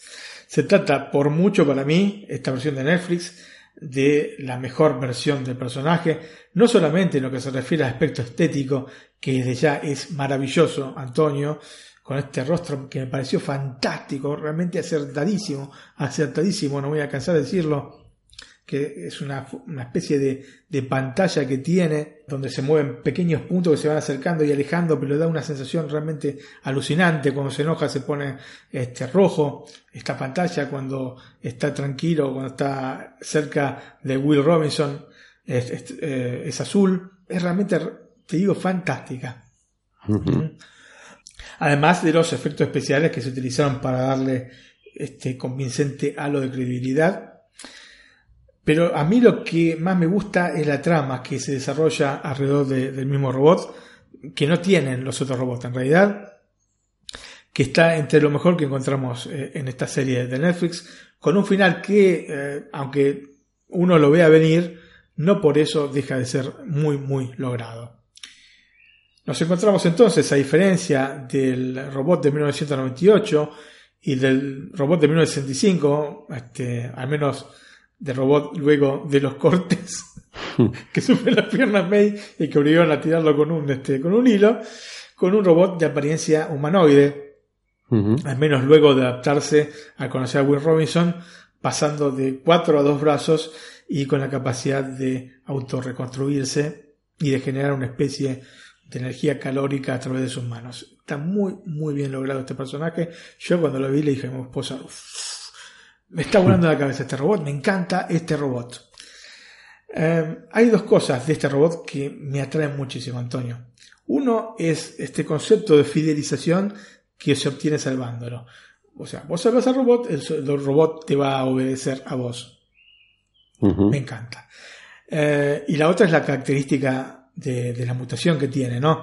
Que realiza para ser menos monstruoso con una representación humanoide en lo que no solo se evidencia el cambio eh, de, de número de brazos que te dije de 4 a 2, eh, sino eh, la fi- configuración total del personaje, cambiando garras que tiene que son muy amenazantes por manos y patas por piernas. Así que me pareció genial este tipo de, de, de modificación, de mutación a los Transformers, ¿no? De alguna forma. Em, si bien los cambios en la relación del personaje con los miembros de la familia Robinson respecto al original eh, son, yo creo que consistentes, se puede decir que la esencia del robot permanece y esto es lo que más aprecio de este robot de la serie de Netflix. Antonio, Lost in Space 1998. ¿La viste? Creo que no. Hiciste bien. No, no es muy buena, ¿no? Eh, no. La película, para quien quiera verla, está disponible en Netflix de Estados Unidos con subtítulos en castellano. Y si querés, escuchamos primero el tráiler. Bueno, pues le doy al play y lo escuchamos. Nuestros combustibles fósiles están casi agotados. La capa de ozono ha disminuido un 40%. Cualquier niño sabe que nuestras tecnologías de reciclaje salvarán el medio ambiente. Han sido educados con mentiras. El destino de nuestro planeta. Si vas a salvar a la humanidad, no tengo nada que decir. Acepté la misión con la única condición de llevar a los niños con nosotros. Nuestra propia supervivencia. ¿Hay sitio para dos en estos tubos? Apenas hay sitio para usted y su ego. Está en manos de una sola familia. Eh, menos un minuto y contando. Aquí el Júpiter 1. Los Robinson ya están acostados, listos para despegar.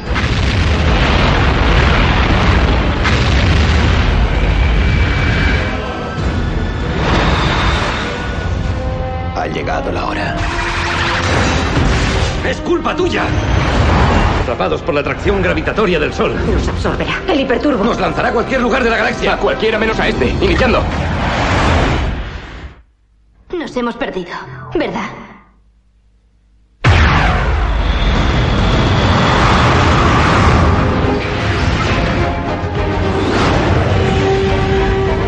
Esa no es de los nuestros. No es ni humano.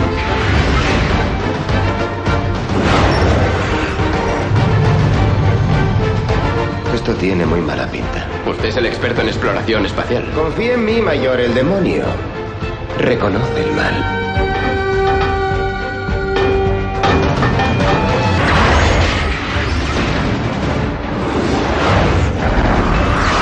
Saluda de mi parte al infinito.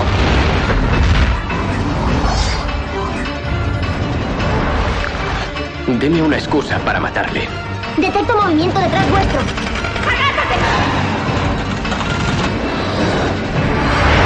Hemos perdido.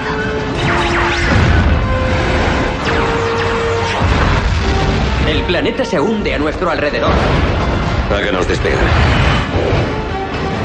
¡Estamos perdidos! ¡Perdidos! Ahora me siento bien.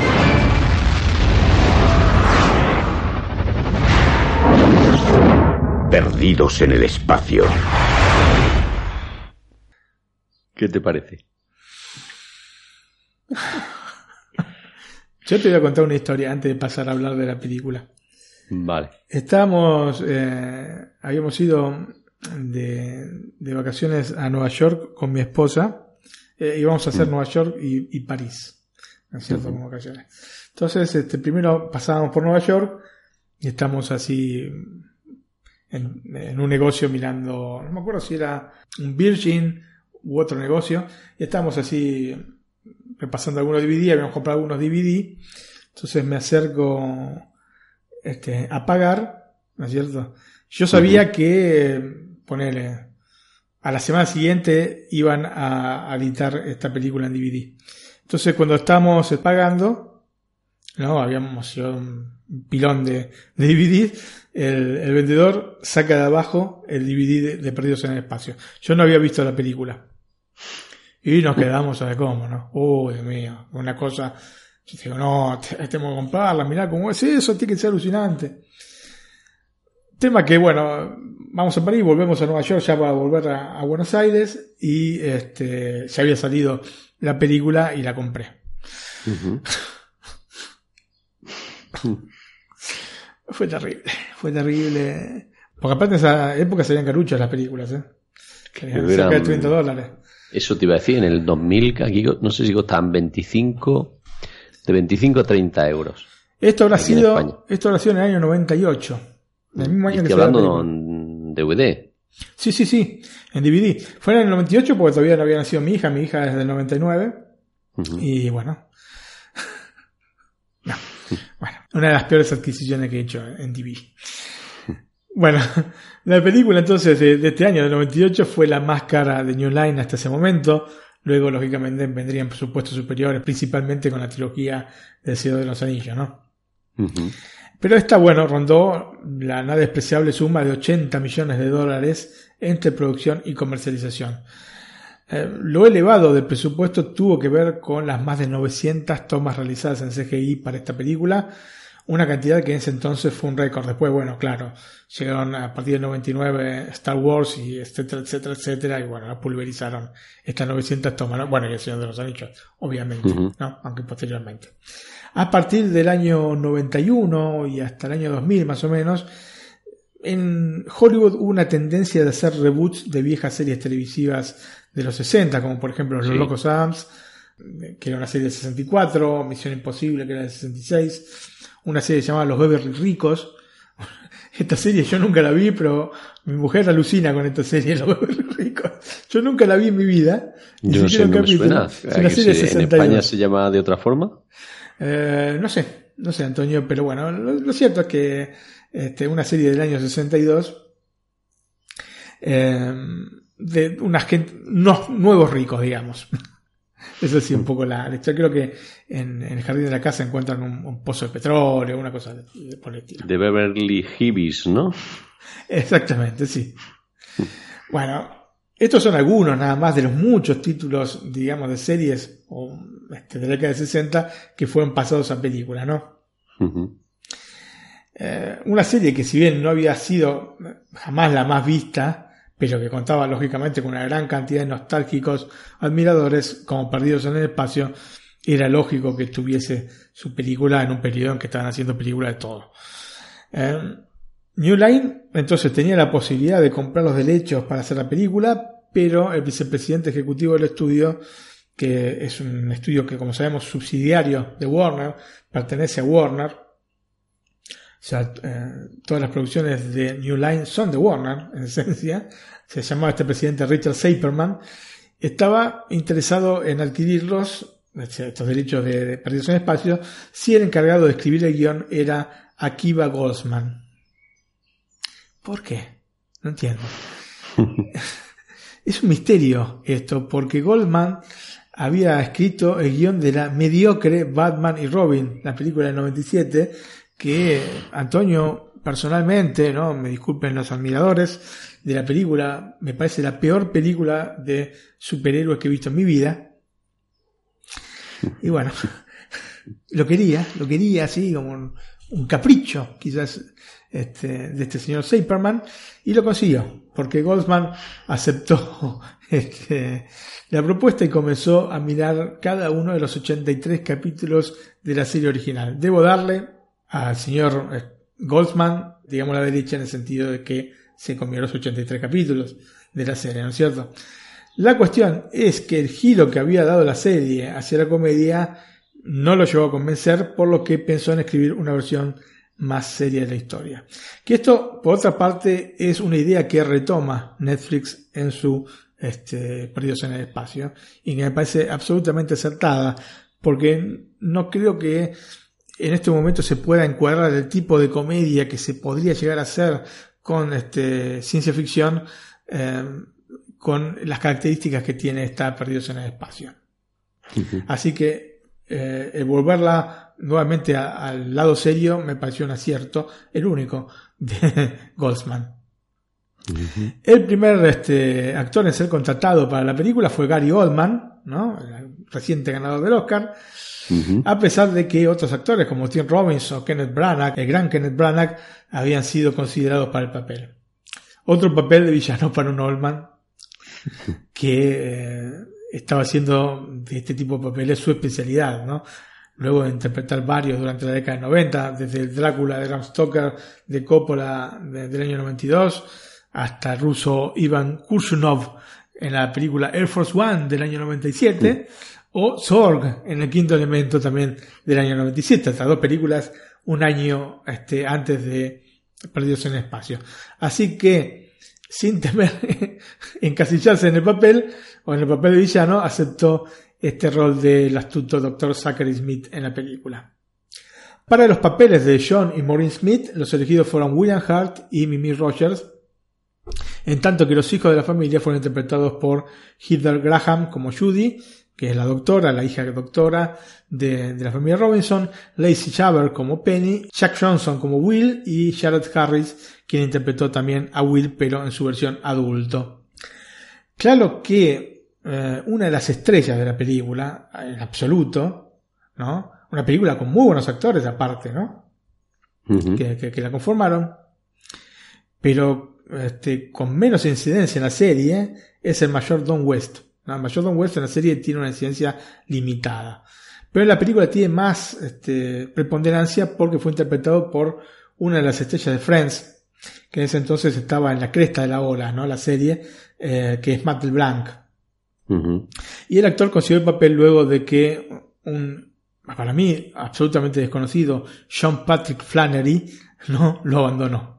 Después de haber querido cortar la vena, porque de última era una película de alto presupuesto y, y le hubiese convenido hacerla a este Sean Patrick Flannery. Quizás lo conoceríamos hoy, pero no lo conocemos, ¿no?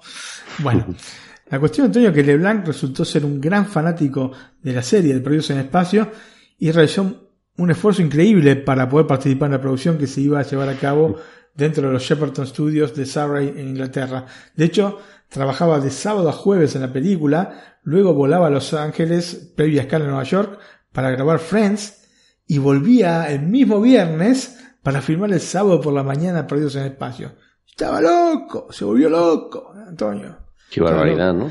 Yo no me acuerdo exactamente hasta qué año volaron los últimos Concorde de eh, Londres a Nueva York, porque quizás se tomara el Concorde, que tardaba unas 5 horas más o menos, creo, de ir a- desde Londres a Nueva York.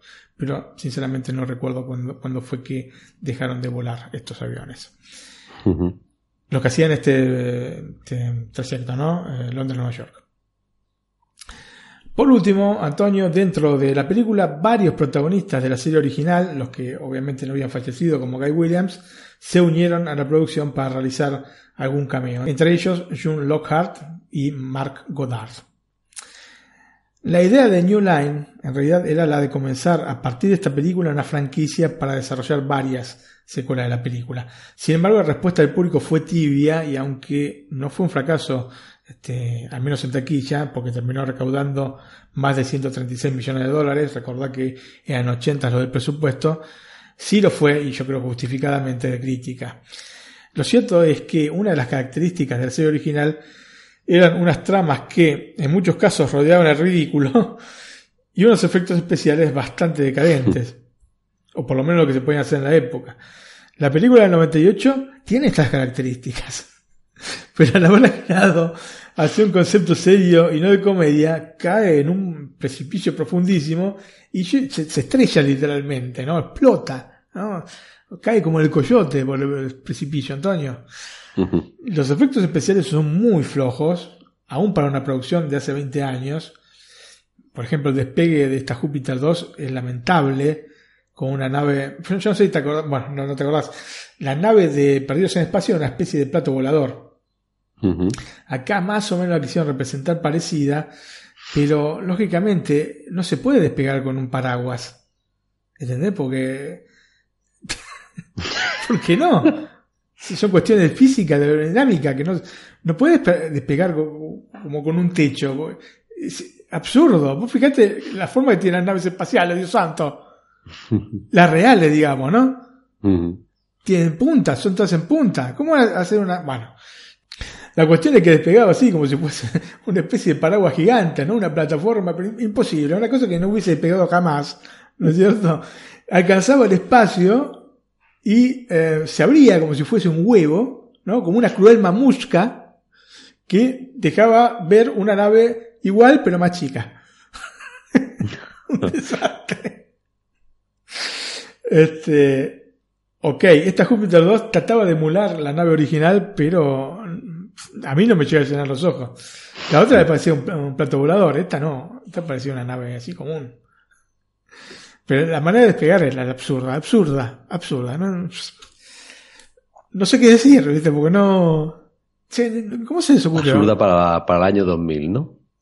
Absurda para el año este, 60, Antonio. Las naves espaciales eran en punta. Repito. Mirá el Apolo. sí, sí, sí. No eran como una plataforma. Bueno.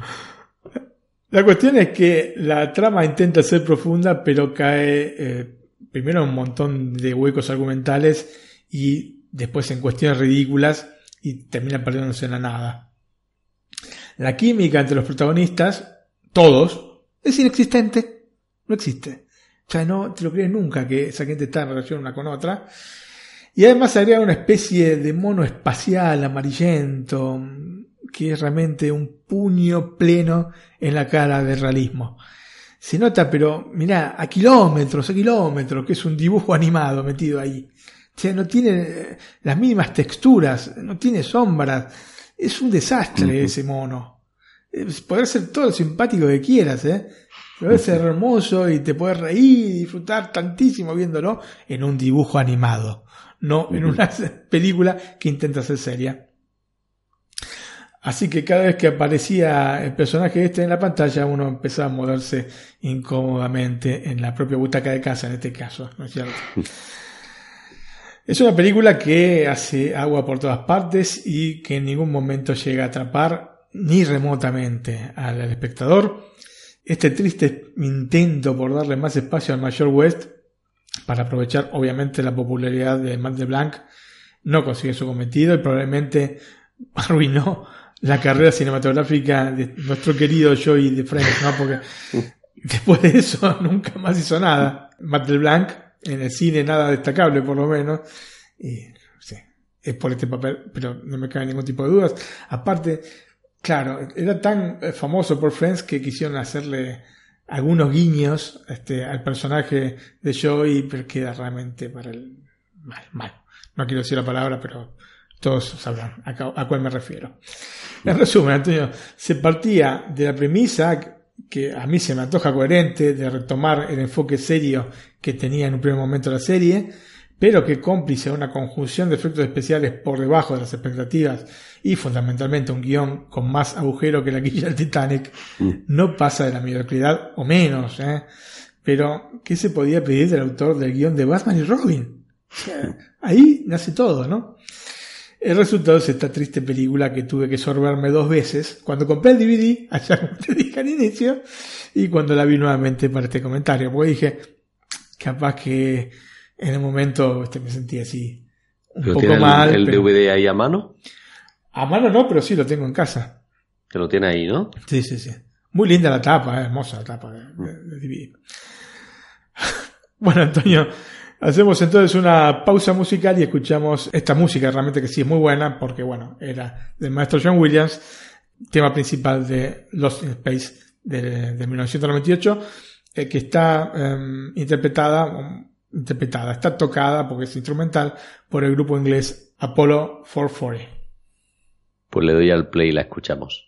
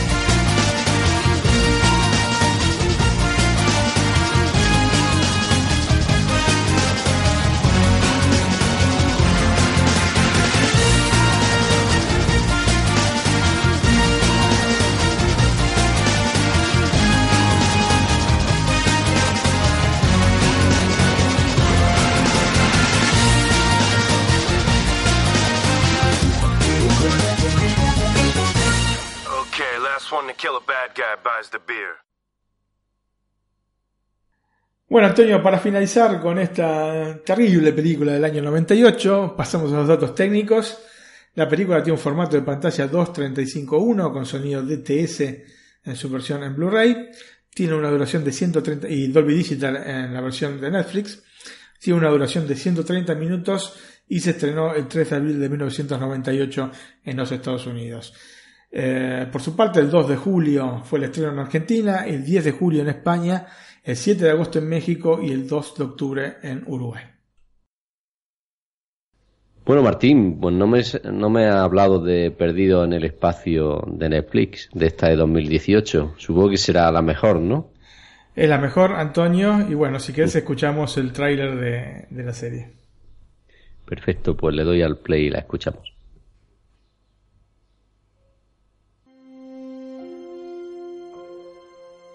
La humanidad evoluciona. Así es como sobrevivimos. Desde la era del hielo, plagas, guerras, hasta desastres.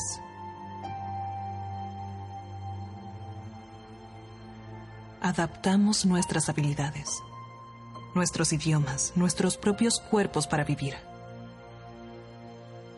La Tierra es nuestro hogar pero siempre y cuando nos mantenga a salvo.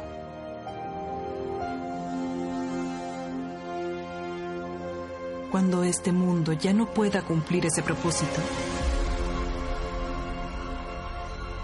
otro planeta, otra colonia, otra oportunidad.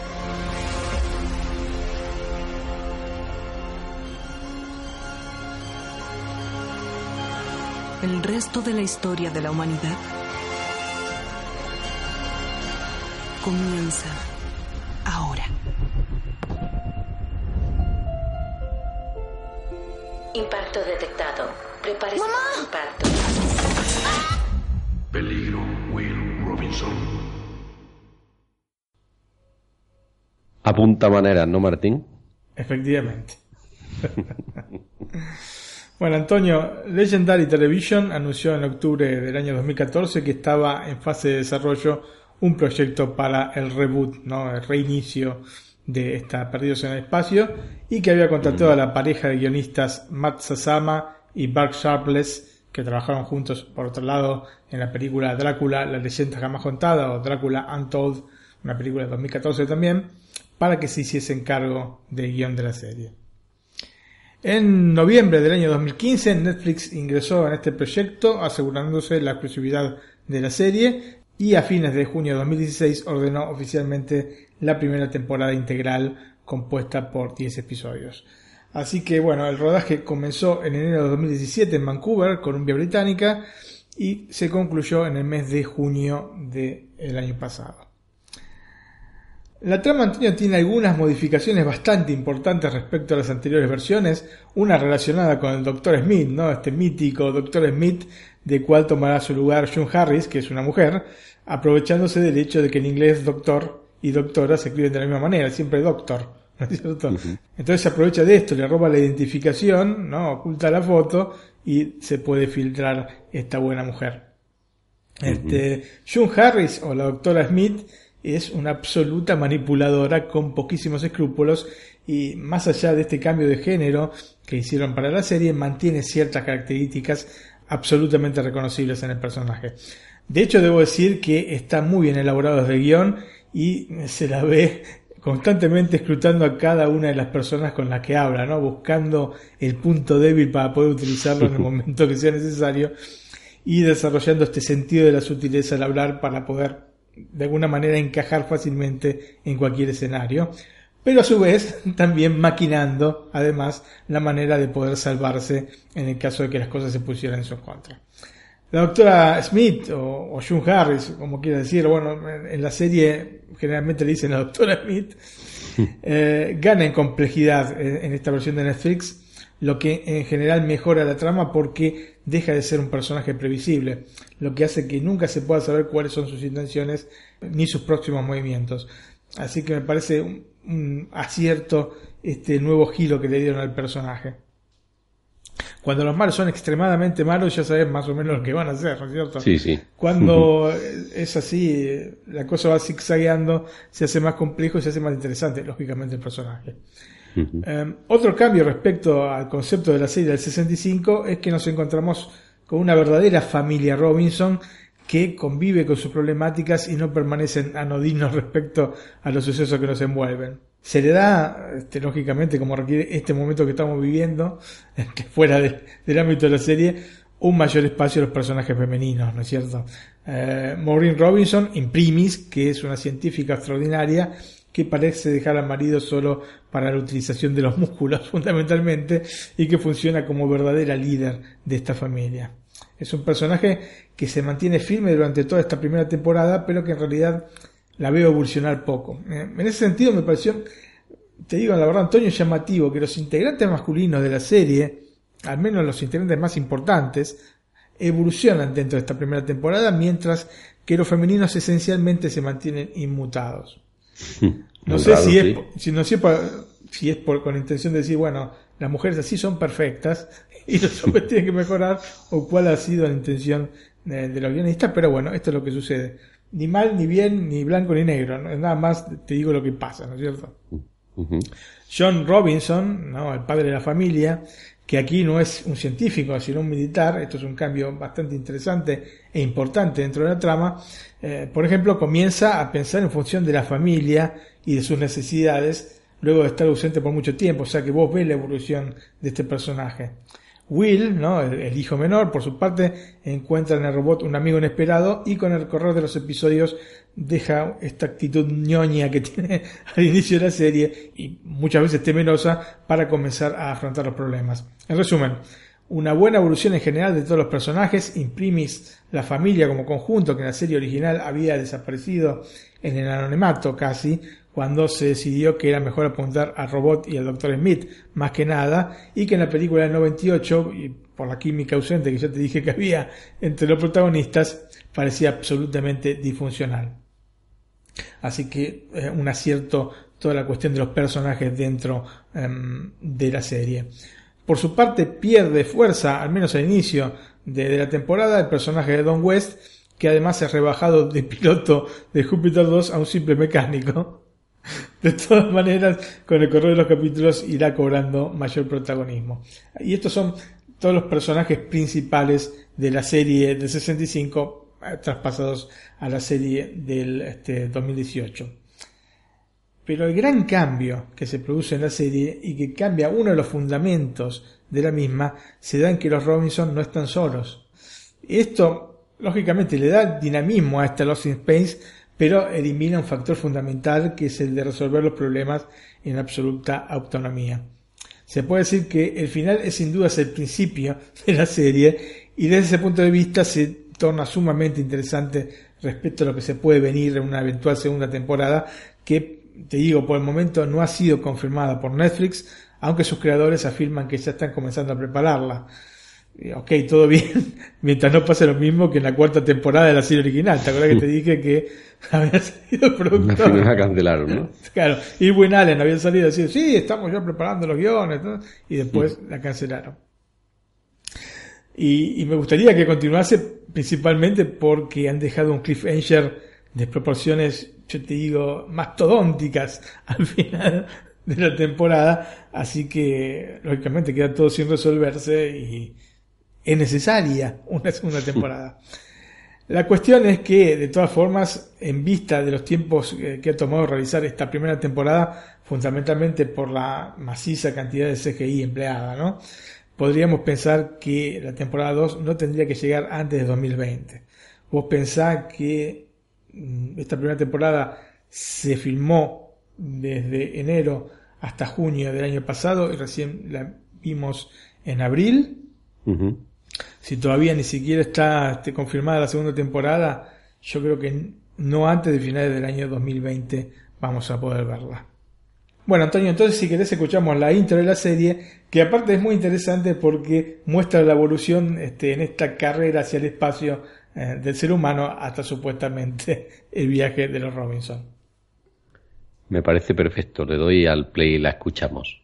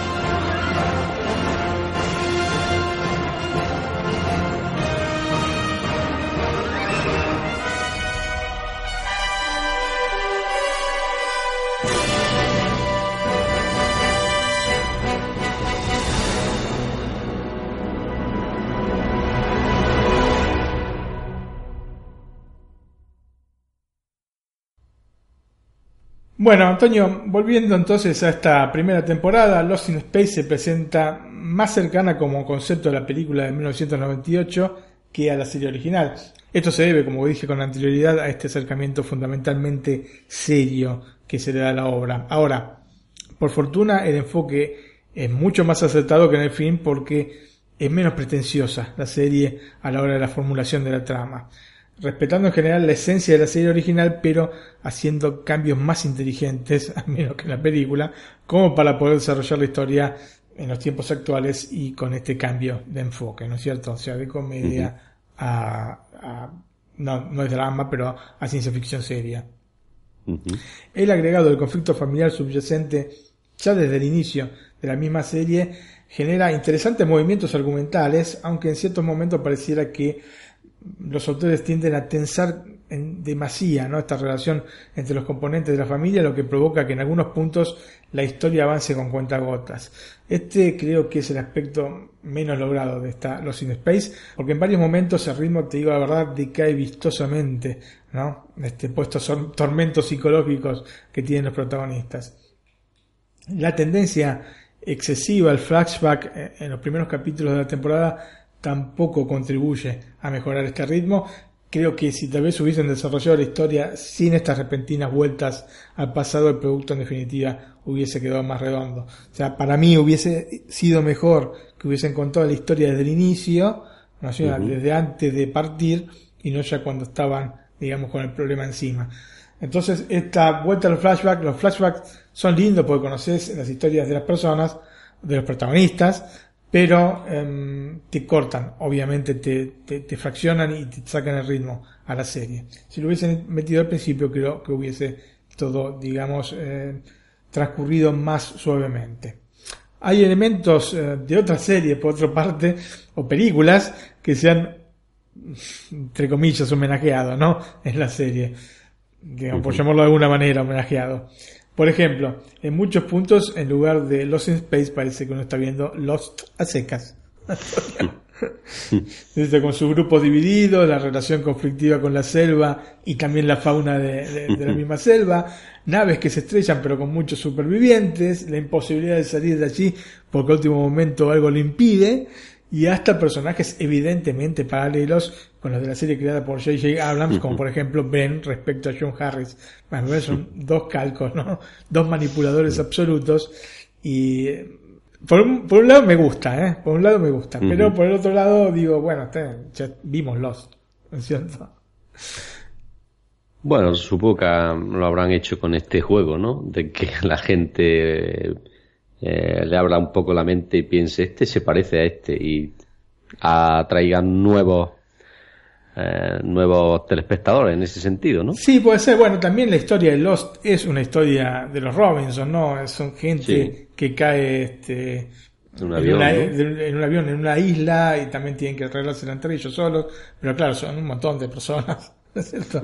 Bueno, y este concepto de haber agregado muchos más personajes, que son otras naves espaciales, otros Júpiter, que también caen en este mismo planeta, de alguna manera acercan eh, Lost in Space a Lost. No es que está mal, ¿eh? te, te digo que yo lo gocé bastante. Me hubiese gustado quizás una cosa un poco más separada una de otra, que no fuese tan evidente, por lo menos en algunos puntos. Eh, Antonio, desde el punto de vista de los efectos especiales, Lost in Space está, sin lugar a dudas, en un nivel superlativo. Están absolutamente cuidados, de eso dan fe estos largos meses de postproducción, ¿no? Y nos brindan un verdadero deleite para los ojos. Lógicamente, no se trata de un producto que de por sí busque un punto de contacto con elementos artísticos innovativos. ¿eh? Digamos, para ser claros, no nos vamos a encontrar con encuadres que no estén centrados o elementos forzadamente simétricos, como por ejemplo los vemos en Mr. Robot, que en ese sentido eh, puede dar cátedra, ¿no es cierto? No tendremos este sutil juego de las imágenes saturadas o desaturadas para reflejar el cambio de ánimo de los protagonistas o de un momento en particular de la trama. Esto no lo vamos a encontrar. Es decir, desde el punto de vista innovativo no nos va a partir la cabeza la serie. Pero de todas formas, se lo ve como un producto que está extremadamente cuidado, como te dije, y esto vale muchísimo también. Por otra parte, el mismo enfoque de la historia no sé si hubiese permitido para algo diferente. Bueno, Martín, de la música, ¿qué me puede decir? Bueno, Antonio, para la música de la serie, según las palabras del productor ejecutivo Zack Estrin, se quiso mantener el espíritu del programa original. Además, aprovechando que con los mismos derechos de la serie venían incluidas las composiciones realizadas por John Williams, ¿no? Así que, incluyendo esto, más aún, ¿no? Quisieron asemejarlo este, al original. Eh, de hecho, el mismo Estrin decía que querían hacer este, una banda sonora que se asemejase a películas de Spielberg, lógicamente porque Spielberg y John Williams son prácticamente una sola cosa, ¿no es cierto?, cuando se habla de música para películas. Um, para actualizar entonces la música de Williams, la producción contrató eh, a un músico que se llama Christopher Leonards, que incorporó a la base musical de la nueva serie la esencia de la música que había compuesto en, en la década del 60 o a medio de la década del 60 John Williams. Leonards eh, tuvo que grabar más de 8 horas de música en 10 semanas, de las cuales empleó dos para escribir nuevos temas para la serie. Ergo, en 8 semanas tuvo que este, grabar 8 horas, ¿no? Entre otras cosas, grabó un nuevo tema principal, esta actualización que te digo de la música de Williams y mucha música incidental, porque lógicamente para cubrir las casi 9 horas que tiene eh, eh, la serie de duración, tiene que completarla, ¿no? ¿no? No es fácil esto. Finalmente, gran parte de esta partitura original fue grabada con la Philharmonia Orchestra de Londres en los míticos estudios Abbey Road, ¿no? los de los Beatles, en la capital inglesa, entre octubre y noviembre. Algunos tracks menos importantes, um, digamos algunas voces o cosas por el estilo, se realizaron más tarde. ¿no? Y la verdad que el resultado es muy bueno y con la melodía de fondo de Williams que se utiliza como leitmotiv en varios tramos de la serie que pone, te aseguro, la piel de gallina. Antonio. Bueno, Antonio, entonces concluyendo, la historia que nos trae Netflix busca involucrar un target bastante amplio, apoyándose en elementos que habíamos ya visto en la serie original, con tratamientos, yo diría que innovativos, al menos en algunas tramas. El resultado que se busca es el de una serie bastante transversal, que abarque mucho, aunque apriete poco. Este, digamos que no es un concepto de serie demasiado arriesgado desde ya, ¿no? Alejado de estos primeros productos de, de, Netflix que buscaba diferenciarse para llegar a la cima, ¿no? Ahora que está en la cima, eh, lo que buscan es conservar más que crecer y por lógica eh, se arriesga menos en este tipo de producciones que de todas formas se disfrutan mucho al verlas. O sea, la serie está pensada para un público amplio, para la familia, ¿no? Sé que no es para los super amantes de la ciencia ficción. Esto lo descartamos. Esta primera temporada me gustó, pero con estas salvedades que te mencioné anteriormente, es claro que en varios momentos le falta el ritmo necesario vista la temática y el tipo de desarrollo que se han elegido. Y por ende, la trama corre con cierta lentitud, a pesar de que no se abusó en la cantidad de capítulos, son solamente 10. Los personajes, especialmente los femeninos, están muy bien resueltos y actuados, en especial la doctora Smith o June Harris, que está interpretada por Parker Posey. Justamente el nombre June Harris es un homenaje a los protagonistas de la serie original, June Lockhart y Jonathan Harris, ¿no? La de Maureen de Perdidos en el Espacio 65 y el Doctor Smith. En un principio creo que la serie tiene todos los elementos como para poder continuar con el desarrollo de una trama que creo que puede ser interesante. Claramente la idea no se agotó en una sola temporada y sinceramente da para mucho juego como generalmente toda la ciencia ficción, ¿no es cierto? Dependerá entonces de Netflix y continuar porque se nota que es una serie cara y se ve que lo están evaluando porque en otros casos la confirmación de una nueva temporada ha sido muy expeditiva, ¿no? En cuestión de días o en cuestión de horas en algunos casos. Mientras que para Lost in Space han pasado semanas sin novedades al frente. Así que... Están esperando a llenar la hucha. Yo, yo creo que están esperando evaluar este, si ha gustado o no. Um, tiene estos pelos. La serie a mí me gustó. Yo creo que tiene mucho potencial. Y habrá que ver realmente si, si vale la pena seguir haciéndola, o sea, desde el punto de vista de Netflix hablando. Para mí sí, y aparte han dejado un cliffhanger, te repito que o sea, no la pueden terminar así la serie. No la pueden terminar así, Antonio. Tienen que hacer un sensei, ¿no? Claro, si no llegan a hacer segunda temporada, por lo menos algo tienen que hacer. Yo que es un capítulo extra. Eh, se verá, se verá, porque lógicamente es una serie que tiene, va a tener que ser apreciada por el público en general y no por los fanáticos de la ciencia ficción, que seguramente en estos momentos los, los típicos este, extremistas, ¿no es cierto?, que le están dando un, un caño a la serie porque tiene esta, digamos, orientación hacia la familia. Pero para mí eh, no es tan así la cosa, es muy este, disfrutable la serie y bueno, hay veces que hay mejor ciencia ficción y hay veces que hay ciencia ficción más familiar. Y si está bien hecha, si está, si están respetados determinados este, aspectos, en este caso de la serie original, me parece que este, tendría que continuar, sinceramente, y no es como para criticar en este sentido. Pasamos entonces a los datos técnicos. La serie está protagonizada por Molly Parker como Maureen Robinson. Molly Parker la vimos en House of Cards. Es una de las protagonistas de House of Cards. Toby Stephens como John Robinson. Maxwell Jenkins como Will Robinson. Taylor Russell como Judy Robinson. Mina Sandwall como Penny Robinson. Ignacio Cerricchio, ¿no? Apellido italiano, como Don West. Brian Steele como el robot, sí, el robot tiene una persona adentro, se, se, mueve bastante poco en ciertos puntos, pero en otros puntos es muy, este, muy activo, aunque yo me, me da la sensación, Antonio, que cuando es muy activo es el CGI. Y Parker Posey, que es la doctora Smith o June Harris. Tengo que decir los dos nombres, Antonio. Porque no es la doctora Smith cambia mucho respecto a la serie original en ese sentido. La primera temporada cuenta entonces con 10 capítulos de aproximadamente una hora de duración cada uno. Está presentada en 4K, obviamente, con una proporción de pantalla que últimamente está siendo muy habitual, que es 2.1, lógicamente HDR, y con sonido Dolby Atmos. O sea, nada despreciable Dolby Atmos, uh -huh. el espectacular Dolby Atmos, claro, hay que tener un equipo. ¿Tú tenías amplificador Dolby Atmos? No. No, ya quisieran, ¿no? ya Como quisiera, yo. efectivamente, Antonio, efectivamente. Estoy mirando con cierto cariño. Pero bueno, veremos. veremos. Con cierto, con cierto cariño y, y, con la cartera llena. Yo te digo que no es que son tan caros, ¿eh? No es que son tan caros los amplificadores con Dolby Atmos.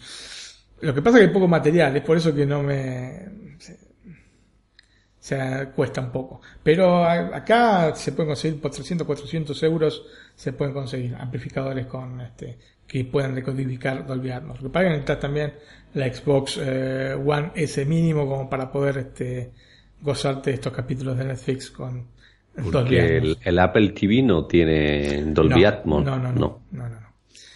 Bueno, este, para el resto de los mortales nos tuvimos que conformar, entre comillas, porque realmente era muy buena esta, este track de audio, eh, Dolby Digital 5.1, que eh, digamos que para este tipo de producto es el mínimo sindical, ¿no es cierto? Yo creo que sí que para el mínimo requerido para la serie debería ser Dolby Digital 5.1, ¿no? Aunque hay muchos que no, no tienen decodificador de cinco canales, ¿no? Sí, sí, yo te digo, más que nada para este, para este específico tipo de película, con este, sobre todo por los efectos especiales, ¿no? efecti- Efectivamente, muchos efectos sonoros, bueno, lógicamente, si es una película que, Solo hablar. como una obra de teatro, que nada ¿Para más qué, no? sale sonido del canal central.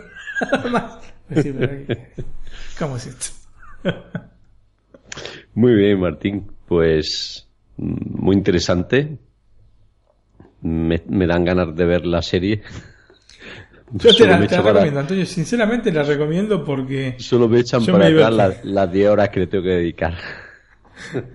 Por supuesto que me, la tuve que chuchar en, una, en un par de días, ¿no? Entre sábado y Sí, sí, domingo. Me la vi toda. Muy bien, bueno, a ver si hago un huequecillo, aunque tengo algunas películas atrasadas que quiero ver. De las actuales, me refiero, que últimamente las películas actuales eh, llevo tiempo. Sí, Llevan acumulando Yo- polvo. Sí, sí, se están acumulando y no tengo tiempo para ver ninguna. Bueno, alguna que otra he visto, pero ahí cuando tengo dos horas así que no tengo nada que hacer, no tengo nada que hacer o lo tengo todo hecho, digo, bueno, me voy a ver una película de las de, las- de estas últimas que han llegado a DVD. Y sabes, Antonio, que acá en Italia hay una promoción que va a ser Univideo, que es, es un ente que agrupa a, digamos, todos los canales de reproducción en streaming, ¿no? que hay acá en Italia, entre ellos iTunes, lógicamente, y otros, mm, en el cual eh, entre el 7 y el 13 de mayo, espero que también lo hagan en, en otros lados del mundo, van a, digamos, a bajar mucho los precios de, de las películas, tanto sea en el alquiler como en la venta, entonces se van a poder este, acceder, digamos, de manera económica a títulos bastante nuevos. Por ejemplo, uno de ellos va a ser Coco, ¿no es cierto? La película de Disney que hace poquito salió en Blu-ray y la van a vender online a 5,99 euros, así que no está nada mal, Interesante. ¿no? Sí, sí. Y alquilándola a 1,99, pero un Pero en cualquier plataforma.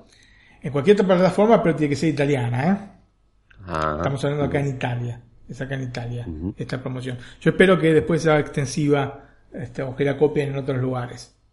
Así Interesante, sí. Es interesante porque es un acercamiento a, digamos, primero de todo a, la- a las películas en streaming, porque hay gente que no ve en streaming. O sea, nosotros pensamos que toda la gente ve Netflix, pero hay gente, especialmente en Italia, que es un país que, digamos, tecnológicamente le cuesta avanzar. Entonces, es una, un movimiento, yo creo que bastante inteligente por parte de Univideo y de, bueno, de todos los componentes que, que forman parte de esta asociación. Bueno, pues interesante noticia, a ver si sucede lo mismo aquí en España, porque con esos precios, pues mm, mm, yo me plantearía comprar alguna que otra. Efectivamente, efectivamente, Antonio. Y no solo en España, sino también en, en- en Latinoamérica, ¿no? De ya. Sí. Bueno, pues estamos llegando al final de este NAC 2x33. Eh, nos quedan los agradecimientos y la música de la semana. El agradecimiento, Martín.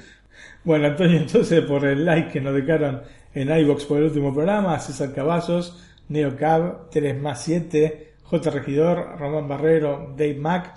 También queremos agradecer al señor Zucchi y a Samu Andrés, porque constantemente están retuiteando este programa eh, o algunos artículos que salen en el blog, así que muchas gracias a todos ellos.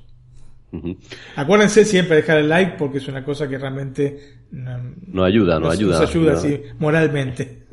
eso es, nos ayudan moralmente y nos dan ganas de continuar. Efectivamente. Bueno, yo también quería decir que últimamente el canal de Telegram está muy, muy parado. Y a ver si nuestros oyentes se animan a ponernos allí las series que le han gustado, por ejemplo, en, en este, en esta casi mitad de año de 2018, ¿no? A ver, las que han visto que le han, han gustado más. Y en un programa podemos comentar también el ranking de nuestro, el ranking de series, por ejemplo, de NAC, ¿no? Sí, efectivamente, es un lugar como para que puedan hablar de, de estas cosas que nos gustan a todos, ¿no es cierto? Ujú. Bueno, Martín, también tenemos un correo electrónico, ¿no? Facebook, Twitter. ¿Qué- ¿Qué más tenemos? Como tenemos el blog que es www.netflixalacarta.com, el mail es nac.iosmac.es, nac.iosmac.es. Eh, Nos Ujú. pueden dejar mensajes, eh, hacer sugerencias sobre alguna película o serie que, que quieren que comentemos. Pueden hacerlo también a través de iBox, ¿no? Con Sí, dejando un comentario, ¿no? Efectivamente. Y eh, saben que van a ser todos respondidos. El que haya dejado un comentario sabe que enseguida lo hemos respondido. Así que bueno, esperando un feedback un poco más este, amplio con, la- con los oyentes. Bueno, y el que quiera entrar en el canal de Telegram para comentar estas cosas, pues eh, que nos mande al correo electrónico, nos pida acceso al canal y eh, rápidamente le pasaremos el link para que acceda a él y pues eh, hagamos una comunidad más grande, ¿no? Y hablemos de, en definitiva, de cine y series de televisión, que es lo que nos gusta a todos. Efectivamente. Pues ya sí que estamos terminando el programa. Martín, ¿qué música tiene hoy? Seguro que tiene que ser una conocida. Y tenía que ser una música relativa, Antonio. claro, ¿Cómo no conocida y relativa, ¿no? Es la música de Star Trek. Star Trek eh, ha sido una serie que mucho tiempo se la consideró rival de Perdidos en el Espacio, aunque en realidad no, no, no son rivales porque son dos géneros distintos. O sea, que sean del espacio no indica que sean rivales, claramente, ¿no? Eh, es una serie de ciencia ficción eh, más seria, mientras que Perdidos en el Espacio era una comedia lisa y llana.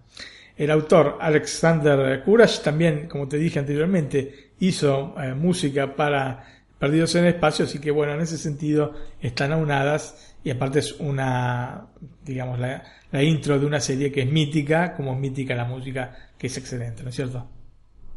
Muy bien, Martín. Pues yo también tengo una noticia buena y es que acabé la última temporada de Vikingos. No está disponible en Netflix, pero sí, está, sí está en HBO. Así que he podido terminarla. Acaba mm, dejándolo todo abierta para otra temporada más, así que evidentemente habrá otra temporada de Vikingos. Bueno. Estoy muy contento. Esperaremos, esperaremos tus comentarios. Seguramente la semana Sí, que sí, sí. viene, ¿puede ser? Pues mm, no sé si me dará tiempo, pero si no, la semana que viene, eh, la otra. También estoy viendo por ahí alguna que otra serie más y no sé la que cogeré. Pero puede ser que sea Vikingos o, o alguna otra. Sorpresa. bueno, pues le doy al play y nos despedimos, ¿no? Nos despedimos con Star Trek. Pues con Star Trek hasta el NAC 2x34. Así es, hasta la próxima gente, gracias. ¿eh? Chao. Chao.